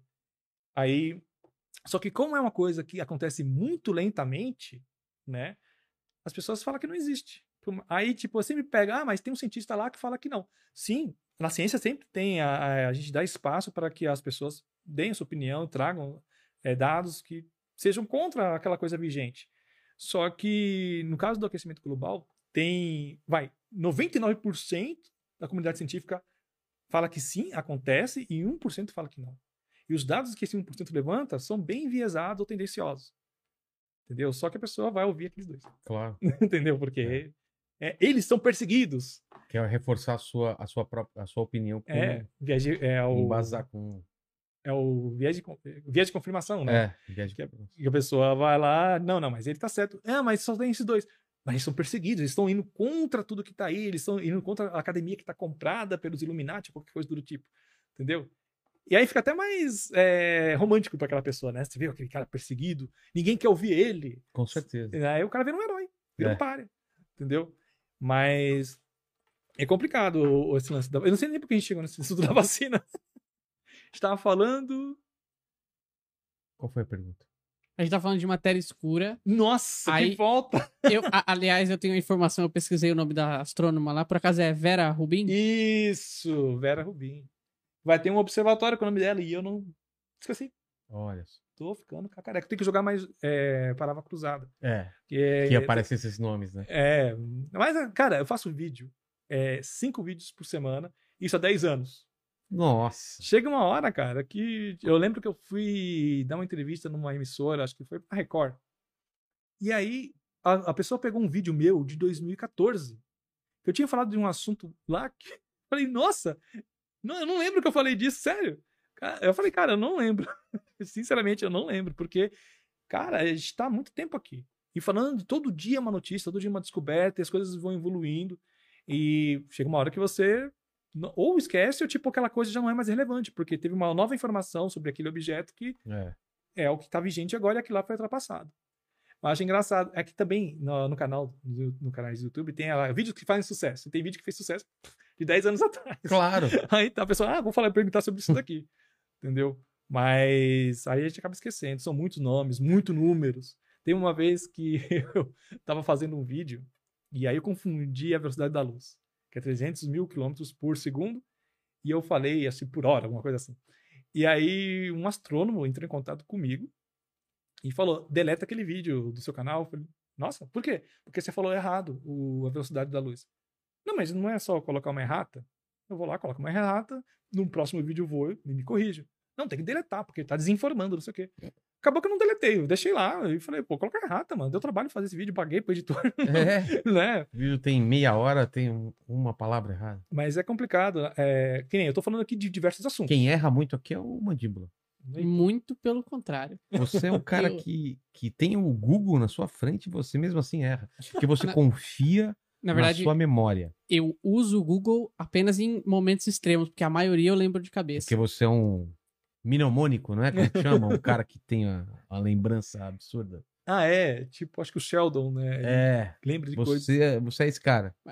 Não, mas eu tenho, eu tenho uma memória muito boa e raramente eu erro. E toda vez que eu erro é quando eu tenho muita convicção que aquilo tá certo. Eu tenho certeza, é isso. Eu falo rápido e eu desculpo que eu Aí errei. tá errado. Oh, mas eu, eu falei de um monte de assuntos aqui. Eu falei de tecnologia, É. eu falei de buracos negros, falei de galáxias, Vida em outro planeta. é, que seria aí astrobiologia. E, por exemplo, quando eu vou fazer vídeo no YouTube, eu vou falar de buraco negro. Geralmente eu tenho que procurar algum astrônomo que é especialista em buraco negro. Porque geralmente eh, eles não se arriscam em falar de assuntos que eles não dominam. Porque, primeiro, vai ser apontado pelos colegas, né, as partes deles. E, enfim, né, não é a especialidade dele. Então a chance de falar alguma coisa errada é, é grande. Então tem muito isso, sabe? Tipo, eh, cada um fica no seu. Na cada sua ca- caixinha. na sua caixinha. Né? Então a gente tem que. A, a gente que trabalha com divulgação científica tem que saber um pouquinho de tudo. Sabe? Tem que saber um pouquinho de tudo para poder né, divulgar diversos assuntos, porque eu não vou fazer um canal só sobre buraco negro, É. vai ficar limitado. Então tem que saber um pouco de tudo. Só que sempre aparece alguém que, tipo, vai lá e aponta, você fez um erro e tal. Aí tem alguns que são energia, é assim, ríspidos mesmo. Eles falam assim, tem que deletar, porque você está desinformando. Entendeu? Só que não é assim que funciona, né? O, o vídeo dá um trabalho. Então, eu acho que é mais eficiente você colocar uma errata lá e, e assumir depois. Ó, gente, no vídeo anterior eu falei uma besteira aqui sobre a velocidade da luz, não é bem assim, assim, sabe? Eu mandei algumas pra você aí também. Mandou perguntas no meu Asus. Mandei. E o Tiranossauro Rex. Olha só que Não excelente. tem gente com nome normal aí, não? Hoje, acre- hoje, é, por incrível que pareça, não, tem menos. Mas ele perguntou aqui, é, pergunta pro Schwarza se com o aquecimento global e essa mudança de temperatura no planeta, a friagem também não pode gerar gelo nos polos, que é uma coisa que eu nunca me perguntei. O pessoal fala que tá derretendo, né? O, Tá o gelo dos polos tá derretendo, mas essa mudança de temperatura também não pode causar um frio extremo lá na região? Não, porque se causar um, um frio lá, estaria dentro da normalidade. Né? Porque lá é para fazer frio. Então, o que aconteceu? Que nem eu falei, o aquecimento global ele bagunça as coisas. Então, como lá é um lugar que geralmente faz frio, lá tá esquentando e o gelo tá derretendo, aumentando o nível do mar. Entendeu? Então, locais que geralmente não tinham frio estão fazendo frio e locais que geralmente são tropicais estão tendo umas quedas de temperaturas absurdas que não são naturais, assim, entendeu? E uma coisa que eu sempre falo pra galera pesquisar sobre aquecimento global é procurar fotos de certos locais no início do século. sabe? Praias, alguns, algumas paisagens que você vê o nível do mar mudando, sabe? Diminuindo, é, aumentando, na verdade. Aí você fala, nossa, como era antes e como tá agora. Então tá aumentando realmente muito o nível do mar. E há alguns anos, algumas cidades costeiras vão subir. Entendeu? Por conta disso. Se a gente não fizer alguma coisa. E eu acho que não vai dar tempo, porque a gente tá, acho que, num, num estado quase irreversível. É, os caras mostram montanhas que tinham aquelas neves eternas que estão perdendo. Estão né? perdendo. Kilimanjaro, eu acho, outros, outros picos aí que é preocupante. O mundo mesmo. sempre teve ciclos de aquecimento e resfriamento, tan- tanto que teve era do, era do gelo, essas coisas todas. Só que o que acontece é que nesse momento a gente está acelerando esse aquecimento, entendeu? A gente está quebrando esse ciclo. E isso vai trazer um aumento de, de temperatura, acho que um grau acima já vai ser complicado para a gente. Algumas espécies de vida que moram no oceano vão, vão morrer, porque a água vai ficar muito quente para eles sobreviverem. Então vai, ter, vai trazer consequências o que a gente está fazendo, entendeu? Só que o que acontece? As pessoas elas não gostam desse assunto porque parece que a gente está responsabilizando elas. E é uma coisa que está acontecendo desde antes, antes de mim, de você nascer, sabe? Desde a Revolução Industrial, essa coisa toda, tá acontecendo. Só que aí você fala isso no vídeo, ah, mas a culpa é minha então. Vou parar de andar com a minha moto. Ah, que droga, vai pro É. inferno, entendeu? Então elas se sentem né, mal assistindo isso, né? E eles gostam de pensar que é tudo abundante, que nunca vai acabar. E acaba, os recursos acabam. É só ver aquela Ilha de Páscoa que aconteceu lá. Lá é um grande exemplo O que, que aconteceu? Ilha de Páscoa é uma ilha que hoje só tem os monumentos, Sim. né? E no passado existia uma tribo que morava lá que usou todos os recursos que tinha na ilha para construir os monumentos. E aí É chegou uma... Sério? Exato. E aí eles foram Árvores. definhando. É árvore, comida e tal. E aí chegou um momento que eles definharam. Cara, não sabia disso ainda. É, e é um ótimo exemplo do que pode acontecer com uma civilização. A gente vai usando é, nossos recursos para construir os nossos monumentos, né, que seriam é, cada vez mais é, prédios, iPhones, iPhone, coisas, tênis. coisas que não Por que decompõem. você tá rindo, cara? Não, porque ele tava falando prédios, aí você iPhones. Ué, mas é. Mas é. Sim, é, mas é que você. é- Ele, ele- um não tinha nada a ver com o outro, entendeu? Eu sei, mas é. Imagina o, que, o quanto de recurso que vai para um telefone celular, baterias e. Pô, o- até coisa que não existe, que é o Bitcoin, ele consome. Porque o que acontece? Para você fazer a administração do Bitcoin, as transações de Bitcoins, você precisa de muitos computadores. Ah, tá. Nesse computadores sentido. parrudos que demandam cada vez mais é, equipamentos e isso vai gerando lixo eletrônico. Aí eu tava vendo que você falou do iPhone, até lembrei que tipo é, uma transação de, de Bitcoin é equivalente ao peso de dois iPhones de lixo. É mesmo? E quantas transações de iPhone tem no mundo? De transações de iPhone. Sim. Transações de Bitcoin tem no mundo? É. Toda hora, tá cada vez mais, entendeu? Então a gente, a gente tá até gerando lixo com coisas que fisicamente não existem. Não, e a gente não cria coisas para durarem e serem adaptadas para sempre estar. Tudo é descartável. O iPhone, por exemplo, ele podia ser um esquema que você troca alguma parte dele e ele vai sempre renovando. A câmera é uma parte encaixadinha que você vai trocando. Mas a empresa não, ganha. É, ela não ganha. É, Aí você não tem que trocar o telefone inteiro por um novo, cara. Geladeira, é a mesma coisa. Tá, cara, tudo que você vai ver é mais barato comprar um novo do que consertar. Exatamente. Minha cafeteira quebrou um dia desses, fui ver pra consertar, era o preço de uma nova, cara. Aí por Exatamente. causa de uma pecinha, você vai comprar uma nova e que você vai fazer com aquela? E tudo isso é pensado, cara. Eles não querem que você conserte. Eles querem que você compre um novo. Porque todo ano tem um iPhone novo. É. Aí qual é a mudança? Ah, tem uma câmera nova aqui que faz um negócio diferente. Ele é mais rápido. Mais rápido, entendeu? Mas Então- ele já era rápido. É, cara, tipo, cara, eu tive um, um Pentium 100.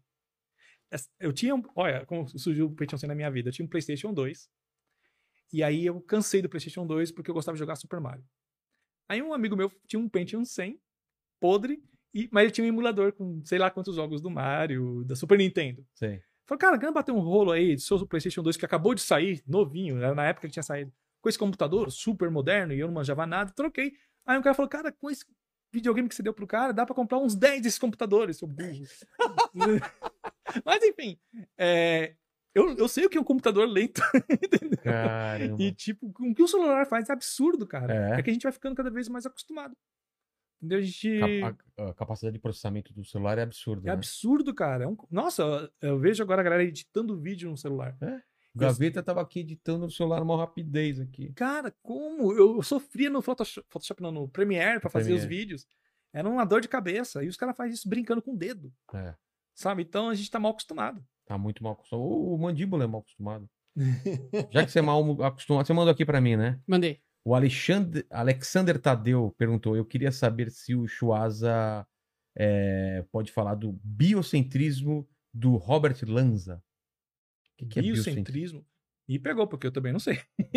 Também não. Biocentrismo, Robert, Robert Lanza. Lanza, não sei também quem O é. nome não me é estranho. Acho que esse cara já deve ter me pedido essa pauta. Tá. Marcelo Cid. Soares, como combater a pseudociência? A desinformação é como a fofoca e vai mais rápido? Sim, porque ela é mais sedutora, né? Vamos usar como exemplo o contexto de pandemia que a gente Tá. vive. Cara, ninguém quer ficar trancado em casa.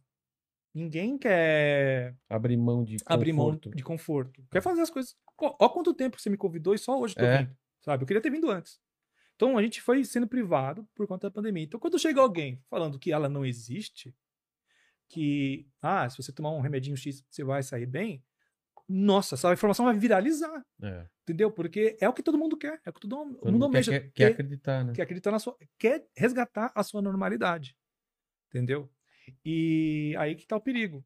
Elas são sedutoras, espalham mais porque é o que as pessoas querem. Ideias placebo. É, então.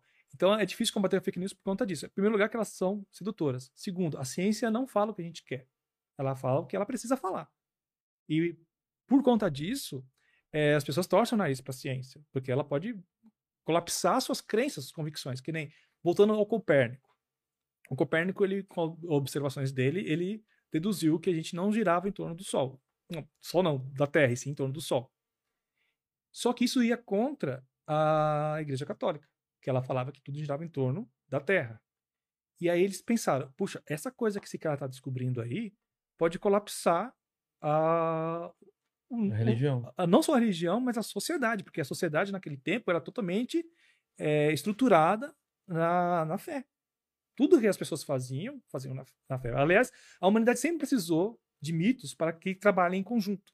É. E no caso da Igreja Católica, eles tinham aquela a sociedade toda organizada por conta que ela tinha os dogmas, né? E as pessoas obedeciam, tinham medo de ir pro inferno. E aí ele falou: se esse cara começar a espalhar isso, vai colapsar a nossa Sociedade. sociedade. Vamos falar, ó, se você continuar com esse negócio aí, a gente vai cortar a cabeça sua fora. Entendeu? Então ele, ele ficou um tempão guardando essa ideia dele. Outros que tentaram trazer ideias também inovadoras que eram pautadas na ciência foram executados. Que nem o Gia, é, Giordano Bruno, que ele sugeriu que, ah, que poderia existir é, outras estrelas além da- do Sol. Ah, e se o Sol não é uma. Não é isso que a gente pensa que é, e for uma estrela que nem essa que a gente vê no céu.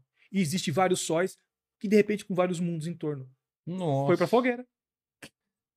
Porque isso Caramba. poderia colapsar economicamente e socialmente aquele povo daquele tempo. Então, hoje em dia, a gente tem a sociedade que hoje tem pessoas que negam a pandemia. Aí, por que que negam? Porque se a gente for a tratar a pandemia com a gravidade que ela precisa ser tratada, a gente vai ferrar a economia. A gente pode colapsar a sociedade. Então tem gente que quer negar, que quer vender que não, não é isso, sabe? A pandemia não é isso tudo não. Se você tomar esse chá aqui de alho, você vai ficar bem, entendeu? Porque a, a pessoas pre- precisam continuar com a economia É. rolando. A sociedade não pode colapsar, entendeu? Então, por isso que é tão difícil lutar com fake news, com é, pseudociências, essas coisas. Porque a pseudociência, ela traz um atalho fácil para um, um problema complicado. Os atalhos geralmente não dão em lugar nenhum. O, o Giga Rocks aqui eu não entendi direito a pergunta dele. Ele perguntou para você o que acha da ideia de que alguns da área da filosofia tentam fazer papel da ciência, ou seja, tentar dar argumentos para a origem do, do universo. A filosofia, É. São eles coisas diferentes, São né? coisas diferentes, porque eles têm, eu acho que eles tendem a questionar mais uma coisa do existencialismo. né? É. Por que, que tudo existe? Por que, que eu tô aqui e não. É porque existe tudo e não nada, Exatamente. entendeu? E acho que a questão da existência, do existencialismo, cabe à filosofia. A questão do porquê a gente está aqui, do que, que é matéria, do que nós somos feitos, cabe à ciência. Né? Não, não É, talvez a filosofia trata do porquê e a religiosidade também, né? E a ciência é como, né? É, então, a ciência é tipo, por que os átomos se juntam para formar você? Por que o, o, o Sol é quente? Ela explica coisas que a gente observa na natureza. A ciência nada mais é do que a ferramenta que a gente usa Para explicar. explicar a natureza. E por isso que eu falo, tem gente que fala, ah, a ciência e a religião não se dão. Meu, pode dar perfeitamente, porque a ciência não tá ali para questionar Deus, ela tá ali para falar como é que a ciência, como é que a, a natureza funciona. Tem uma abordagem de Deus que eu acho interessante, que é até o Carl Sagan que falava, que ele, ele era agnóstico.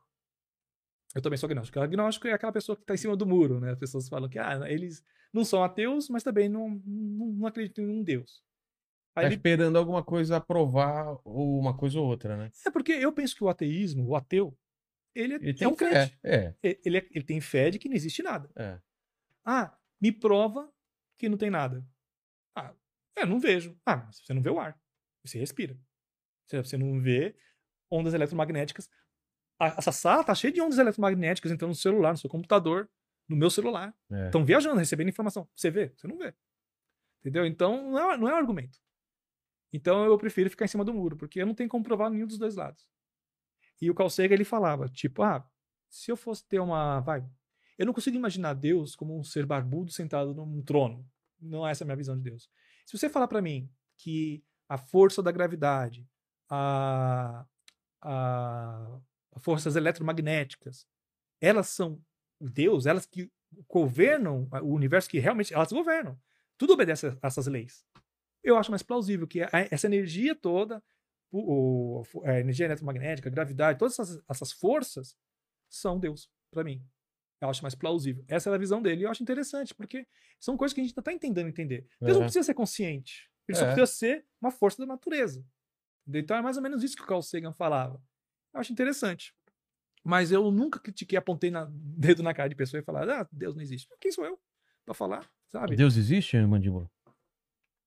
Não tenho a resposta Agnóstico. Não você, sei. O que, que você é? Cara, eu não, eu não sei, eu me pergunto todo dia. Existe o Mundial do Palmeiras? Isso eu tenho certeza que não. Cientificamente comprovado. Cientificamente, tá bom. Isso, isso é, não, não temos dúvida. Também, também é dessa teoria ou você fica na, Cara, no muro? Você é agnóstico também? Sou agnóstico. Ao título do Palmeiras. agnóstico. Ah, ah, o título do Palmeiras? É. Eu falo que o James Webb, quando for lançado, ele vai encontrar. ele vai olhar Boa. tão longe, né? É, ah, cara, de tá repente, aqui. lá na Alpha Centauri tem o título. O Júnior Gomes pergunta se você sabe sobre o tele telescópio que vai substituir o Hubble, Sim. que vai poder observar milhões de anos no espaço. É esse? Sim, é o James Webb. Qual que é o lance dele? Então, ele vai ter um espelho muito maior que o do Hubble, e ele vai olhar principalmente para ondas de rádio. Tá. Ele vai ter. E, e, também, na verdade, rádio não, é infravermelho. Ele vai ter visões mais aprimoradas em infravermelho. E como que ele vai. O que, que, que, se vê em infravermelho? Ele vê temperaturas. Por exemplo, ele vai conseguir ver é, temperaturas de exoplanetas, conseguir observar a atmosfera deles. Tá. Entendeu? Então ele vai conseguir pegar cada vez mais dados, mais assina possíveis assinaturas de que pode haver a vida de, em outros planetas, até a composição desses planetas, procurar planetas mais parecidos com a Terra. E outra coisa também que ele vai olhar é para o nosso passado. Ele vai ser uma grande máquina do tempo. Porque, Por porque quanto mais longe você vê, vai, vou olhar para um objeto que está a 13 bilhões de anos-luz da Terra. Ele está olhando para aquele objeto como ele era há 13 bilhões de anos no passado. Não então, agora. Não agora. Que Por a, exemplo, a luz demora para chegar até aqui, 13 bilhões. Exatamente. É, cara, quando eu descobri isso, cara, minha cabeça quase explodiu. Idem. Você tá olhando no céu e fala, cara, eu tô olhando para uma estrela que ela pode nem existir mais, que ela já explodiu. Só que a luz só chegou agora para mim. Cara, ó, próxima B, que é, vai, é um planeta que orbita a estrela mais próxima da gente, que é a próxima Centauri. Aí, digamos que tem vida lá. Tá. Uma vida feita de silício, de bosta, qualquer coisa. Aí eles pegam um telescópio e olham para a Terra. Tipo, é. olha, tem. Em torno daquela estrela que não vamos chamar de Sol, vamos chamar de Y, sei lá o quê. Tem um planetinha, vamos olhar. Eles vão olhar para cá e vão ver como era 4, anos, 4 mil anos atrás. O que eles vão ver? Ah, o que, que tinha 4 mil anos, atrás? atrás. É. A gente tava. Não ia ver prédios, não iam ver. É, a gente tava. No, durante a Revolução Agrícola, é né, vivendo em pequenas aldeias ali e Caramba, tal. eles estão olhando para o passado. olhando para o passado. Porque hoje, agora, a gente tá, por exemplo, eu tô vendo você por conta da luz que você tá refletindo em mim. Né? A luz tá pegando em você é. e eu tô vendo isso. Como a gente tá perto. Exato, eu consigo. É ver. praticamente instantâneo. Mesmo você olhando para mim, você tá olhando para o passado. Porque a luz que reflete na minha pele e chega na sua retina demora um, um tempo. Então sempre é passado. Caramba. Aí, é, isso tudo que a gente tá vivendo agora vai chegar em próxima Centauri daqui a 4 mil anos a gente já vai estar tá morto, enterrado. se bobear, não vai ter nem resquícios do que, de que houve uma civilização É. aqui. né? É uma coisa até interessante sobre a busca por vida fora da Terra, porque tem gente que fala que talvez a gente já foi visitado, mas há milhões de anos. Porque a Terra é velha, a É. Terra tem 4,5 bilhões de anos. Então ela está aqui há muito tempo já. né? E pode ser que nesse passado alienígenas vieram, ah, não tem vida aqui, porque era uma época que a Terra ainda não tinha desenvolvido, vamos embora. E aí pode ser que a vida surgiu, estamos aqui, passe mais alguns milhares de anos, a gente vai embora, e a gente é visitado de novo, É. não tem nada aqui, vamos embora. porque as É. coisas vão decompondo, vão É. sendo soterradas né, com o Ah. tempo. E pode ser que a gente saia daqui e não deixe nenhum resquício de que a gente existiu. Apesar que tem um lance Triste, Sol. né? É triste, porque o universo, a idade que ele tem, o tamanho que ele tem, abre margem para essas coisas, É. pra gente especular essas coisas, que no é futuro muito grande, cara. e é triste. A gente- Eu não consigo também imaginar quando falam que é infinito uma coisa, o universo é infinito. Como, como infinito? Essa, você tem as perguntas que você faz no final, né? É, Essa é que eu não consigo também conceber, não consigo conceber. porque eu fico tentando pensar numa coisa infinita. Esses dias saiu um artigo de um cara propondo que o universo nunca teve um começo. Ah, é? Tá. Como? Como assim? Como? Eu não cheguei a ler o artigo. É. Eu até pensei em fazer vídeo, tá lá guardado, vou ler ainda. Mas eu fiquei pensando, tá, é cíclico, então? Ele, ele tem o Big Bang, acontece um monte de coisa, depois Big Bang de novo, sabe? Como que teve um começo? E mesmo, onde a gente tá hospedado? É. Sabe, eu fico pensando, tá, o universo, ele não tem começo, mas o tempo sempre existiu, sabe?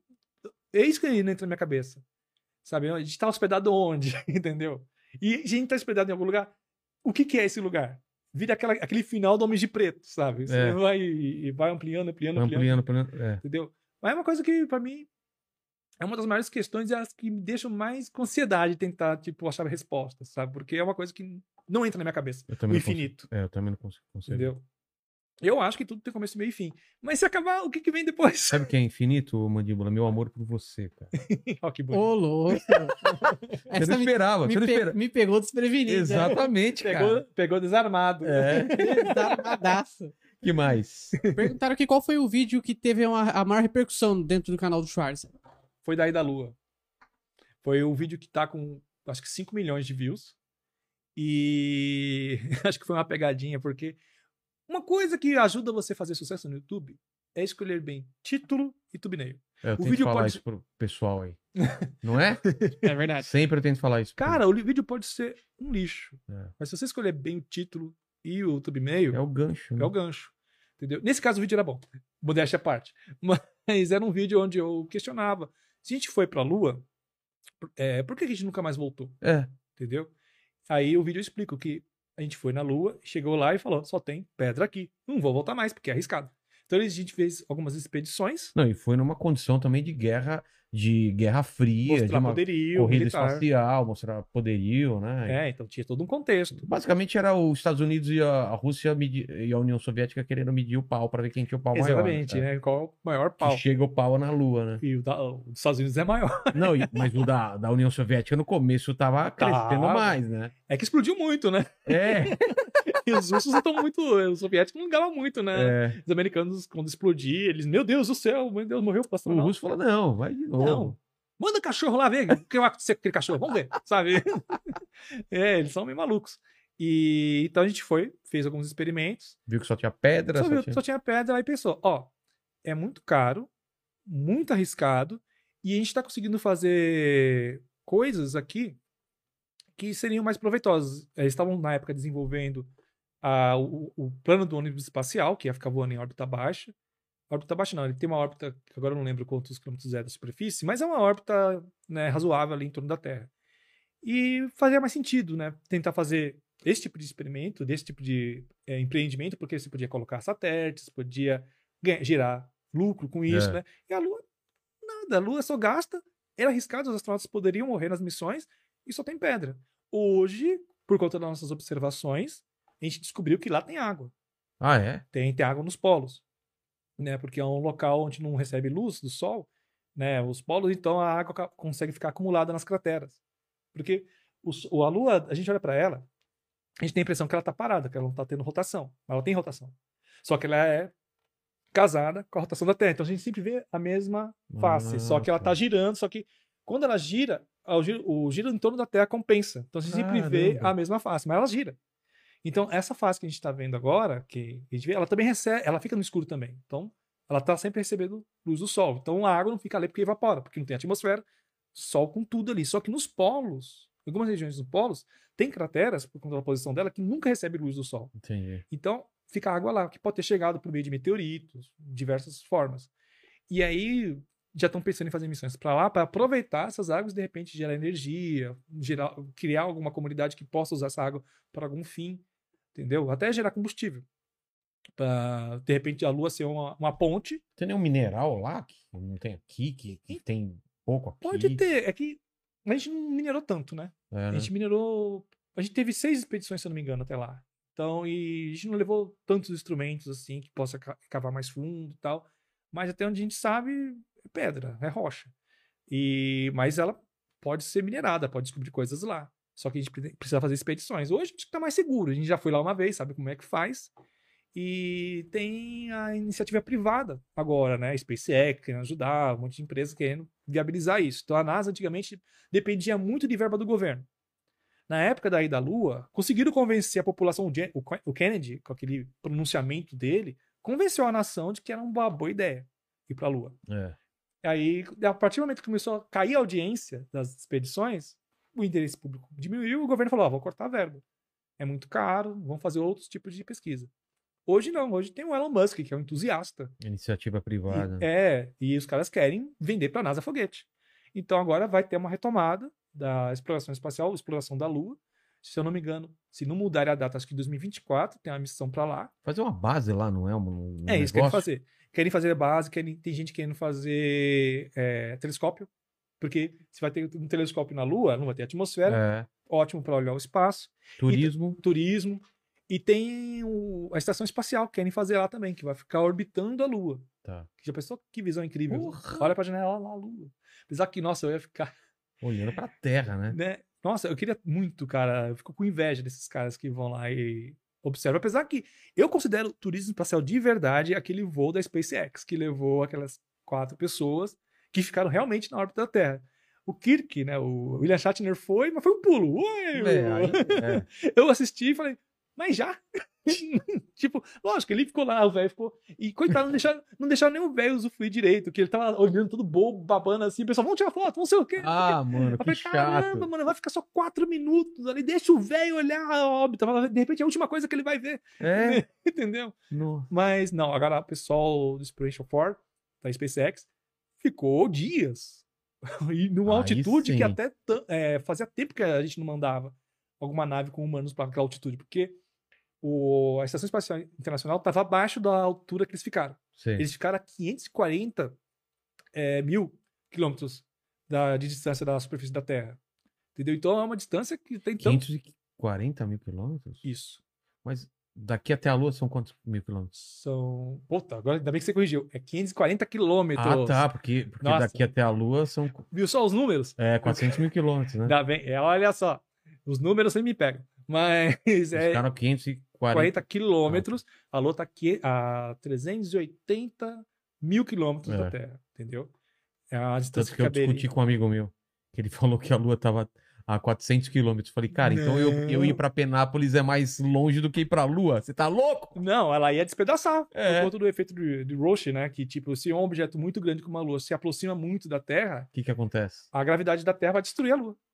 Vai- Ela destrói, destrói, despedaça? ela despedaça. Foi assim que Não surgiu. atrai pra Terra? Não, ela- antes de ela atrair, ela se eh, de- despedaça toda. Por, Por conta do.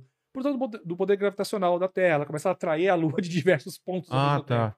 Tanto é que foi assim que aconteceu com as, as anéis de Saturno. Ah, é? Ah, Os anéis de Saturno eram luas, que se aproximaram muito de Saturno, se despedaçaram e, E ficaram um anel. presos. no- né? Você acredita que no passado eh, Marte tinha anéis? Sério? Que ele atraiu as luas dele, elas se despedaçaram pelo efeito de Roche e viraram anéis e depois sumiram com o tempo. A Terra pode ter tido anéis no passado, que a gente não sabe. E por que Saturno segura os anéis? Ou Como- tá sumindo, será? Estão falando que tá sumindo. Vai sumir, Vai sumir? vai sumir. A tendência é sumir? A tendência é sumir. Caramba. né? Eles não serão eternos.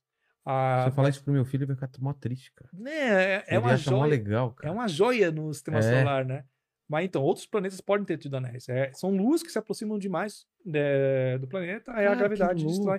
Vai ter um filme agora chamado. Puta, é a Lua caindo na Terra, não lembro o nome do filme. Sei. Que a história é exatamente essa. Acontece uma maluquice que eu não sei o que é, ou sei lá, o cara criou uma máquina super densa e começa Sei. a atrair a Lua, não sei. E a Lua vai cair na Terra. Aí eu tô até curioso, porque, mano, não tem como a Lua cair na Terra, por conta desse efeito de Roche. Na hora que chegar numa certa distância, a Lua Vai tem que despedaçar e virar um anel. Vai cair, lógico, vai cair fragmentos aqui, alguma É. coisa ou outra, mas boa parte da Lua vai ficar em torno da Terra como um anel.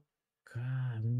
Aí a gente vai ter aquelas imagens que. Lembra que fizeram uma vez uma arte que mostrava a como seria a Terra com anéis de Saturno? Né? Aí tinha lá a- a- as localidades, né? Torre Ah, Eiffel é? com os anéis passando. Procura no Google depois, é bem legal. né? e é legal que cada localidade da Terra mostra os anéis de um jeito diferente, porque você- a- os anéis ficam em torno do Equador.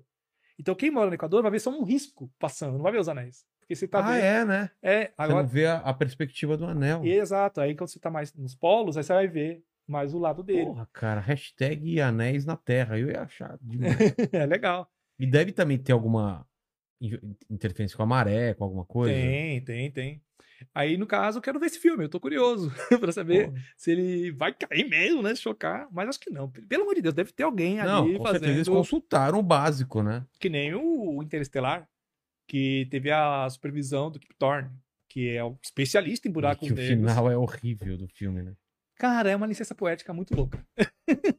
É que ele não sabe a, a discussão. Sempre temos discussões longas sobre Interestelar? sobre Interstellar, né? E 2001, Muito Céu no Espaço. O que, tem? Eu, eu gosto. Mas há discussões também sobre Sim, sim. Tem gente que odeia esse filme. Ah, claro, né? Ele é monótono, sem É som. monótono. É. Só que, nossa, cara, toda vez que eu vejo esse filme, eu tenho novas ideias. Parece que eu vejo. É. tem coisas que eu não tinha percebido. Tipo, nossa, eu não tinha parado pra pensar nisso. Entendeu? Então, toda vez que eu revejo. Olha, faz uns 5 anos que eu vi. Você leu o livro? Não, sei que é mais Cara, inspiração ainda. Putz, vale a pena. Depois que você lê o livro e assistir o filme é muito mais legal. ele explica muita coisa, Explica muita é. coisa. Porque no, o Kubrick, ele era assim, ele gostava de coisa muito subjetiva. É, ele deixa aberto muita Deixa coisa. aberto. Ah, que o filme continua na cabeça de vocês e dane-se. É. Né? Mas eu gosto muito desse filme. Eu gosto sabe? também. Né? E. Estamos falando de 2001, 2001, não de do sei. Interstellar. Agora, Interestelar. Vocês não gostam de E- Interestelar? Eu eu- adoro. ele adora, é o filme preferido Não, dele. na, verdade, na verdade, além de ser o meu favorito, é o de todos os cientistas que tinham vindo aqui até agora. Sério, você- ele vai sair daqui e você vai falar que também é o preferido dele. Não, não, Você- não. Não, mas, mas todos que vieram aqui falaram. A gente perguntou, eles falaram. Eu vou ter Vai- que rever esses Você vai ter que vídeos. ver o, o Serjão, o Pedro, o. Ih, Agora me deu um branco. Mas Galante também? o Galante falou que gostava muito, mas falou que. tam- Schwarza, 2001, Odisseia no Espaço. tá vendo? É o filme da minha vida. E eu tenho um trauma desse filme, porque quando eu era criança, meus pais assistiram isso lá em 86, 87. E eu passei, fui mijar. Aí a minha mãe tava assistindo, meu pai, e tava naquela cena final do bebê olhando pra terra. Sei. Cara, eu fiquei com um cagaço. Por quê? Porque o bebê olha, depois ele mostra o bebê olhando pra câmera e o filme corta. Aquela imagem daquele bebê olhando pra Assustou. câmera. É, parece que ele tava olhando pra minha alma. Aí, cara, tinha um trauma desse bebê. Até depois que eu cresci. E eu encontrei esse bebê depois. Porque Como teve a assim? exposição do Kubrick no Miss. Ah, é? E levaram o boneco mesmo que foi usado no filme. E eu tinha até foto com ele lá pra acabar de vez exorcizar o meu trauma daquele boneco. Mas eu tinha pesadelos com Eu ele. pensei que você tinha medo com aqueles macacos do começo. Ah, aquela adorava. Aquela folia toda. coisa- É. Caramba. Mas eu adoro 2001 de Espa- Odisseia no Espaço, mano. É um filme muito poético e tem. É que nem eu E todo- pra época, né? pra Porra. época. Tanto é que a teoria da conspiração que fala que a gente não foi pra Lua envolve Stanley Kubrick. Porque falavam que é, ele conseguiu filmar o espaço sem antes, sem ninguém ter ido pro espaço. É. Entendeu? Ele conseguiu representar o espaço como ele era sem ter ido. Aí falou: tá vendo? Ah, é fácil fazer no estúdio. Tá fácil. Aí, ó, o Kubrick fez. Por que a NASA não pode fazer? Aí tem até um vi umas fotos que os caras pegaram lá da, da NASA, lá, e um cara sentado num cantão, tinha, é, tinha um jeitão do Kubrick. Ah, o Kubrick ali, tá falando, o cara tava lá. Entendeu? Mas E ele tá não. morto, pô, não tem como Não- se defender. A filha dele fala, a filha, filho ou filho, não lembro. Fala, não, não tem nada a ver. Eu nunca vi meu pai indo pra NASA. É porque a NASA foi até ele, não foi ele, foi. Sempre tem uma. realmente, realmente É. gravaram. Mano, uma coisa que eu sempre falo pro pessoal, gente, na época que teve as, as missões até a Lua, é, existiam em torno de 500 pessoas trabalhando na NASA. 500. Digamos que era uma fraude. Tá.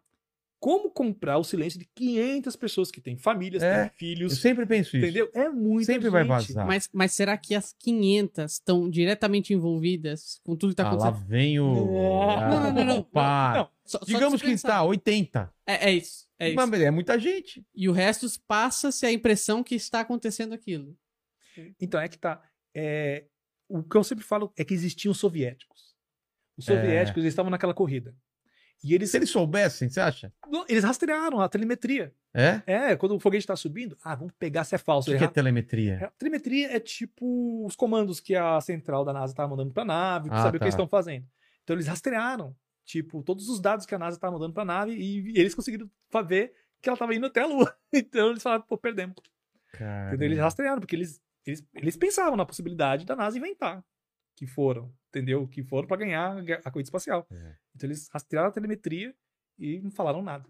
Né? Tipo, se eles ficaram calados é porque realmente a gente foi para a Lua. Eles pousaram lá uma sonda, uma coisa mais astronauta, só os americanos. Por que, que eles nunca pousaram lá, será?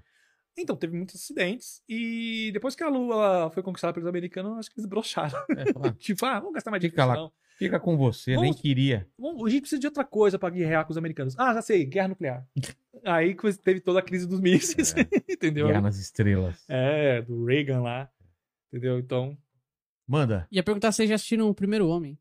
Esse novo do, o do. Ryan Gosling, né? É, Ryan Gosling, é do Sim, cinema, sim, é sim. Muito Tem bom. uma câmera hum, colada nele, né? Tremendo Sim. pra caramba. Achei, Eu achei legal le- aquilo. Nossa, as cenas da Lua são incríveis. Eu me senti na Lua. Eu fui ver no cinema. Né? Foi a convite vi, da, da distribuidora. E, cara, eu achei incrível. Eu me senti na missão. Muito me senti bom. na missão. E o, o, o cara lá, o Neil, o Neil Armstrong, ele era muito é, introspectivo mesmo. Era uma pessoa difícil de lidar. Ele tinha uma personalidade muito estranha. E o filme acho que retrata bem isso. Ele era meio frio. Não é que ele era frio, ele guardava muito pra si as coisas, né? E acho que o filme é, retratou muito bem essa faceta dele. Achei incrível esse filme, mano. Eu, pior que eu só vi uma vez. Essa Eu vida de também. youtuber, mano, você fica toda hora produzindo conteúdo e você não vive a vida. Que, di... que- estranho ouvir isso de você, né? eu tava pensando isso essa semana aqui, que eu queria ver o, o Duna. Eu falei, mas que hora que eu vou ver o Duna se eu tô sempre fazendo podcast? Cara, Não, eu ia perguntar isso pra você, que eu tava É. até falando pra ele. Você faz. é, cada podcast seu tem umas duas, três horas. É, E aí é, são dois por dia. nem todos os dias, mas Ah, essa semana são três, né? E, é? Quatro. De segunda. São três. e segunda a segunda? Não, foram três. Tipo, Foram três. Mano, Amanhã é o terceiro. você não vive. Por enquanto. Aí eu pego as férias em dezembro. Não vou fazer nada. Se minha mulher, vamos não. Tipo, vamos, não sei, sabe, velho, aquele programa assim, ó, o que a gente vai fazer? Não, eu não vou fazer nada. Eu, eu, Eu sinto falta de cinema pra caramba. poxa, mano, eu quero assistir o próximo Batman. Eu achei o trailer animal, Batman surtado. 007, você viu? Não vi, Eu cara. vi. Não vi. Eu quero assistir esse Tem Batman. um aí, de- um medieval que eu quero ver também, já estreou, né? O Matt Damon e com. É, Tem um Halloween, né? A continuação. já saiu? Mas eu ouvi falar que é horroroso esse filme, cara. Horroroso. Sério? Horroroso em De que sentido? muito ruim, não. de Não, mas ruim. às vezes ele é o, é o Horroroso de lance. vísceras. Ah, não, não, mas eu ouvi falar que é muito ruim. Sério, mano. Poxa, mano. Eu tava com a expectativa tão alta. Eu gostei do Duna, eu tô, tô com expectativa alta. Os livros, né? São. É, Vamos ver se eles vão conseguir. Tem uma versão de Duna dos anos 80 que é bem interessante. é tosca pra caramba. Nossa, mano. Mas eu. Que, meu dia a dia, eu acordo, vou procurar pauta. Aí eu, ah, esse assunto é interessante. Vou pesquisar, tento entender se foi uma coisa muito complexa. Esses dias eu falei da paradoxo da informação do buraco negro, que é um treco super complexo. E eu não queria que o vídeo ficasse muito denso, porque, mano, é, muita gente que assiste meu vídeo é leiga. Então, primeiro eu entendi. Ah, entendi. Aí eu mandei pro meu revisor, ele falou: Ó, tá tudo certinho, mas tá difícil. Acho que não é todo mundo que vai pegar. Aí voltou pra mim, tentei simplificar mais. Isso foi o dia inteiro, cara, pra fazer o roteiro. Você fala do horizonte de eventos. É, eu falo do paradoxo do buraco negro, que é o seguinte: segundo a física, nenhuma infor- informação some. Se eu pegar esse boneco e tacar fogo nele, a fumaça dele vai ser parte dele, É. entendeu? O, o plástico derretido vai ser parte dele. Ela não sumiu, ela virou só outra coisa. Entendeu? Na física, nada some. Só que o buraco negro, ele some com as coisas. Por quê? Digamos que eu caio no buraco negro agora. Aí eu tô caindo, você tá fora do buraco negro, longe, numa, numa posição segura, e você vai me ver caindo. Você vai me ver caindo, você vai ver eu parado, porque tudo que tá perto do buraco negro acaba sofrendo da dilatação do tempo. Então eu vou cair e vou ficar lá, eternamente. Você vai falar, coitado do entendeu? Só que eu tô caindo, só que lentamente. Então você acreditava que a informação ficava na superfície do buraco negro. As coisas caem e ficam lá paradas, elas estão caindo, mas num tempo muito lento. Como se fosse um rastro? É, um rastro. Ficasse um rastro ali. Aí falou, ah, então, beleza, o buraco negro, ele não é, quebra a física. As informações, elas vão para algum lugar. Só que aí veio Stephen Hawking. E ele percebeu que, existe, que buracos negros poderiam emitir uma radiação, a radiação Hawking. Né, que parte da, das coisas que cai lá emite uma radiação que se perde no espaço. Uma fumacinha, digamos assim. E aí, segundo os cálculos dele, vai chegar um tempo, isso, bilhões de anos. 10, 15 bilhões de anos, o buraco negro vai evaporar, porque se ele está emitindo uma energia, essa energia vai se esgotar e vai acabar o buraco negro. Ele vai explodir, acabou, fim. Sem deixar rastro. E aí, para onde foi a informação? A informação não pode sumir. Mas essa fumacinha não é a informação? Então, a hipótese. É porque essa, essa, essa radiação, Hawking, É. aparentemente ela não tem informação nenhuma. Ah, não tem? Não. Aí, algumas explicações falam, de alguma forma, pode ser que, sei lá, um elemento novo, algum, alguma partícula que a gente não conhece, pode estar nessa radiação Hawking trazendo um pouco da informação. Ou a gente precisa de uma nova física. Aí tem gente que fala que pode ir para outro universo, né? Que de repente buracos negros são portais para outro universo e a informação vai para esse outro lugar, Caramba. entendeu? Mas é um dos maiores questionamentos da, junto com matéria escura e essas coisas todas, é para onde vai a informação que cai no buraco negro. É o paradoxo da informação. Segundo a física, a informação se perde, mas o buraco negro ele some e leva com ele a informação, entendeu? Aí esse roteiro deu muito trabalho, porque eu tô falando do jeito aqui para você super coloquial, Lá entendeu? você tem que dar mais informações. Tem que dar mais né? informações, porque quem assiste não é só leigo, tem gente da, da academia que me assiste. E vai ficar tipo, hum, tá falou errado isso aí, hein? Ah, vou mandar ele deletar esse vídeo também.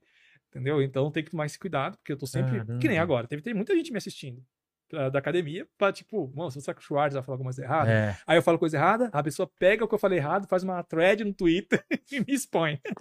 entendi. Já aconteceu. Já aconteceu? Já, as pessoas fazem isso pra engajamento. É. né? Então, eu tenho que tomar muito cuidado. Eu sei que eu, a gente sempre vai errar. É uma coisa que eu converso com um monte de colega. Mano, a gente vai errar. Não tem como. O Pirula erra, eu erro, o Felipe Heimer que veio aqui erra, todo mundo erra. A gente não é infalível, entendeu? Agora, tem gente que surfa no erro do outro Claro. entendeu? Mas eu falei aqui de jeito bem coloquial, mas é basicamente isso. Aí o roteiro tinha ficado muito difícil, voltou pra mim, voltei de volta, aí falou, agora tá ok. Isso foi o dia inteiro só escrevendo a pauta. Nossa. E eu po- posto vídeo todo dia. Então, o pessoal não entende que, cara, você trabalha com o YouTube, você vai trabalhar muito mais do que qualquer outro trabalho que você tenha, cara. Com de certeza. tempo, de dedicação. Porque ainda tem o pós, você fica analisando o número, fica, fica vendo outros vídeos de outros canais pra saber. E a ansiedade vai lá em cima. É, Nossa, deixa doente. no nosso cara. caso também, saber quem vai trazer, estudar o convidado. É, cara, é complicado. É complicado. Então, tem gente que acha. Eu lembro que. Não sei que polêmica tinha dado com o YouTube na época, de coisa de monetização. Acho que tinha a ver com dólar. Aí eu lembro que tinha uns comentários assim. Se lascou, né? Você só liga a câmera aí e fala coisa. Isso não é trabalho, agora vai ter que trabalhar de verdade. Eu falei, Nossa. você- é, porque tem gente que acha que a gente liga a câmera, já tá com o texto decorado É. e vai lá falar. Eu ganhei dinheiro e, fácil. e o tempo que demora o vídeo é o tempo que você demorou pra, gravar, né? Cara, eu demoro geralmente 4 a 5 horas. Cada vídeo. Cara, entendeu? Desde pesquisa, elaboração da pauta. Esse do buraco negro deu mais trabalho, porque é um assunto bem complexo. Geralmente, quando eu falo de notícia, que nem recentemente eu falei. O que, que eu falei hoje no canal? Falei de robôs armados. então, é uma notícia e eu dou minha opinião. Eu, tipo, falo ali, às vezes, o, que tá na notícia e falo, ó, eu acho que isso, ó, isso aqui, faço alguns parâmetros, ó, lá no país tal tá acontecendo isso. Mas são mais fáceis, são notícias.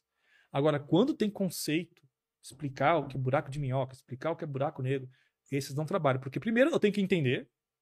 Eu tenho, para mim tem que estar muito claro para poder falar, senão eu não vou sentir seguro. claro. Se eu vou falar de uma coisa que eu não entendo. Que nem quando eu vou em palestra.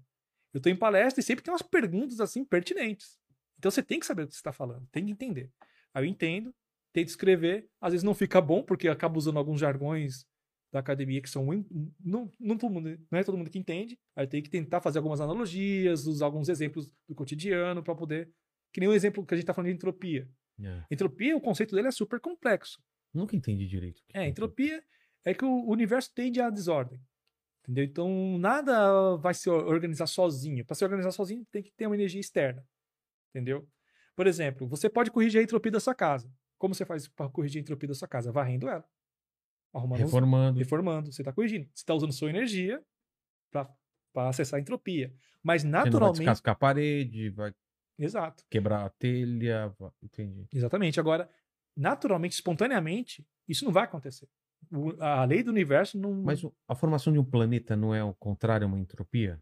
Formação de um planeta? É, o planeta era uma massa disforme que foi se juntando, juntando e fo- formou um planeta? Na verdade, é uma massa esfriando, envelhecendo. Ah, não é, Não, por exemplo. não é a uma gente- coisa mais ordenada do que, do que, do que antes, que era caótica. Não, por exemplo, o Sol. O Sol, É. quando ele foi criado, ele, ele surgiu de uma nebulosa. Tá. Uma estrela explodiu, aí ficou uma nebulosa viajando no espaço, ela começou a se aglutinar, girou o Sol. E o Sol começou a girar. E nesse giro dele, essa rotação dele, ele começou a sol- soltar fragmentos dele. Esses fragmentos foram se afastando e se condensando e virando rocha, virando planetas, Planetas. entendeu? Então a gente é um fragmentos do Sol que está se despedaçando, Ah, tá. entendeu? E a gente tá. a- Esse negócio da esfriando, a gente tá envelhecendo, a Terra tá envelhecendo, entendeu? E aí, por isso que a, a gente faz parte da entropia do Sol. E até por isso que os- as pessoas até perguntam por que, que tudo gira em torno do Sol. Só está acompanhando o ritmo que o Sol já estava girando, né? Ele começou a girar quando ele estava sendo formando, e a- ele soltou esses pedaços, esses pedaços continuaram. E ficou tudo girando em torno do Sol. Né? Ma- Manteve lá o movimento angular do- que o Sol já tinha. Então, essa é a lei que rege o universo. Até as pessoas usam isso como seta do tempo. Né? Tipo, o, o tanto que as coisas envelhecem, o tanto que as coisas se desorganizam. Que tempo leva para a coisa se desorganizar, então é a seta do tempo. Entendi. Aí um exemplo, de vez em falar um monte de jargões científicos, né, eu posso usar o exemplo do ovo. Você nunca vai ver o ovo juntar a gema, fechar a casca e voltar para tua mão. É sempre no sentido contrário. Entendeu? Essa é entropia e esse é os vários exemplos que a gente usa para tentar transformar a ciência numa coisa mais palpável. Né? A gente tentar usar coisas no cotidiano da pessoa que ela conhece para ela entender. Uma coisa que eu detesto nos meus vídeos é a pessoa chegar no final e falar: "Ah, eu me sinto burro, não entendi nada". Então, Hum. falhei É. meu vídeo não foi bom. Entendeu? Eu, eu falo que eu tento fazer vídeos que minha mãe entenda. Entendeu? Se minha mãe conseguir entender os vídeos, pra mim, ó, que beleza, acerto. Porque minha mãe é uma pessoa simples. É. Entendeu? E se ela, ela chega em mim e fala, ah, minha mãe fala de buraco negro. Minha mãe tem 67 anos, sabe? É super simples. Ela nem terminou, acho que, a, o ginásio. Sabe o que é buraco negro. Entendeu? Então, a minha intenção é essa, fazer vídeos simples que qualquer um consiga entender. Se eu alguém, eu faço um vídeo e a pessoa fala, puxa, não entendi nada. Eu revisito o tema, né? Ou fico chorando em posi- posição fetal debaixo da mesa. É, pegar coisas extremamente complicadas que o pessoal gastou anos de estudo e dedicação e transformar numa coisa que Palpável. é, é. É, é- é até por isso que, tipo, tem gente que não gosta de divulgação científica. Gente da academia. Ah, é? Eu, eu tenho colegas que são astrônomos e eles é, são criticados por fazer divulgação científica, porque eles falam que você acaba, nessa coisa que está simplificando o assunto, você está tirando coisas importantes. Gente, é, tem uma coisa que é chamada de preciosismo científico. É quando você fala alguma ideia, algum conceito, com todos os termos, com todas as, as peças ali para entender aquela coisa. Só que certos jargões, certas coisas, para massa, não quer dizer nada, eles não É, não entendem, faz entendeu? Então sentido. você tem que fazer atalhos, você tem que ter poder da síntese. E aí algumas pessoas falam que não. Ah, você perdendo tempo fazendo essa simplificação, destruindo o conceito, para explicar para a pessoa que nem se interessa ou não vai entender direito. Eu já escutei isso em palestra, de que não se deve ensinar cosmologia para a população. Por Nossa, quê? porque eles não vão entender. Tipo, então, pô, então você é um péssimo professor, você é um É. péssimo é, físico. Né? Você não consegue explicar como é que é, o, universo evolui, que é isso que trata a cosmologia, né? Como, desde o Big Bang até os dias atuais, como foi a evolução. Que as pessoas confundem, né? Falam que o Big Bang é só aquele explosão. Mas não, é como o universo evoluiu a partir dali. Entendeu? Como ele foi congelando, é, se resfriando, como ele foi dando condições para as primeiras estrelas surgirem, galáxias e assim por diante. Aí ele falou numa palestra, agora não lembro o nome do físico, também não vou citar aqui, me processar, mas que é perda de tempo, que não deveria se ensinar cosmologia. Que acho que absurdo. não. Acho que não. Pô, eu assisti Cosmos com Carl Sagan, que era muito criticado. Também? Poxa, Nossa, cara, eu lembro muito de Carl Sagan assistindo com meu pai, era uma coisa muito legal. Porque eu conseguia entender uns conceitos ele e explica- depois replicar aquilo. Exato, cara. Ele tem um poder de síntese, um poder de, de É. é, simplificar as coisas. E na época que ele era vivo, falavam pra ele: é, você aparece muito mais na capa da Time do que fazendo artigo científico. Coisas assim, sabe? Tipo, você tá mais na TV do que na, na academia.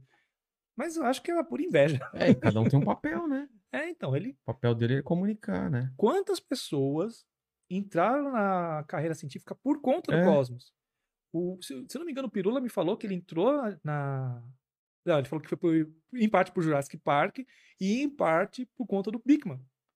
Que nem era cientista, é. era um ator.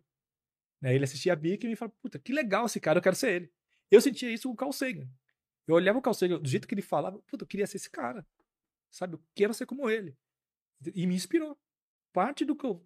Eu só tô aqui hoje, em parte por conta dele. Se não fosse os vídeos do Carl Sagan ter mexido comigo, fazendo uma. ter feito uma revolução interna dentro de mim, eu estaria pintando piroca. É, exa- Faz todo sentido. Eu estaria pintando. Eu estaria cuidando de outro buraco negro. É. Tem Ó. mais superchat? Tem, ó, última parada mandou aqui, ó, o 2001, Odisseia no Espaço, o monolito seria hoje em dia o smartphone? Aí ele perguntou se vocês já leram sobre a teoria da estrutura do vácuo de Nassim Haramein e o que acha. Eu li, mas há muito tempo. Aí eu não, não lembro pra falar com propriedade. E sobre o monolito. Então, eu sempre pensei nele numa coisa extrasensorial, porque É. aparentemente as pessoas tocam ele E tem um salto. Tem um salto. É. Os macacos tocam, aí já a próxima cena é a espaçonave. É.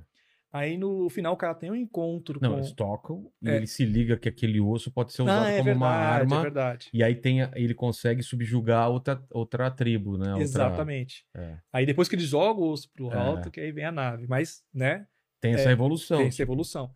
Aí no final, o cara tá lá, tem aquele encontro com o monolito, e ele transcende, né? Ele vira um ser do É. espaço, sabe? Ele vira um ser Exatamente. onipresente. O monolito parece que é um acelerador. Um né? acelerador. Não sei, é, você lê o livro, você deve saber. Mas é ele- isso mesmo. É isso, né? É. É. uma coisa que, tipo, você tem encontro com ele, você evolui, de certa forma. Entendeu? Então, ele não seria um smartphone, porque se, se smartphone é, é, não. Os, ma- os macacos iam falar com outro macaco que tem um É. monolito, entendeu? tem um monolito lá em Júpiter, oh, e aí, como é que tá? É. Sabe? Aí não rola. Mas eu acho que é uma coisa, assim, que representa o conhecimento. Manda, você você Ah, me chamou. sim, é só completar o que o Última Parada escreveu aqui, aí ele falou um pouco dos segredos do Projeto Manhattan, e falou Mandíbula, você é o cara, e Vilela, beijo na nuca. E chegou uma mensagem, uma pergunta aqui do nosso grupo do Telegram, William Rocha, falou aqui, ó, salve Vilela, Mandíbula e Schwarza. Admiro muito o trabalho de pessoas como Schwarza que traz à luz temas científicos. Precisamos de mais ciência e menos achismos. Pergunta se ele já pensou em desistir dessa linha e qual outra linha ele tem interesse. Putz, cara. Desistir da divulgação científica? Eu acho que é. Acho que é, né? provavelmente. Ah, às vezes desanima, porque o algoritmo quer que eu faça outra coisa. O algoritmo quer que eu choque as pessoas. Faça shorts. faça shorts e cara, uma coisa que eu detesto é TikTok, porque TikTok ele te obriga, eu já faço síntese, né?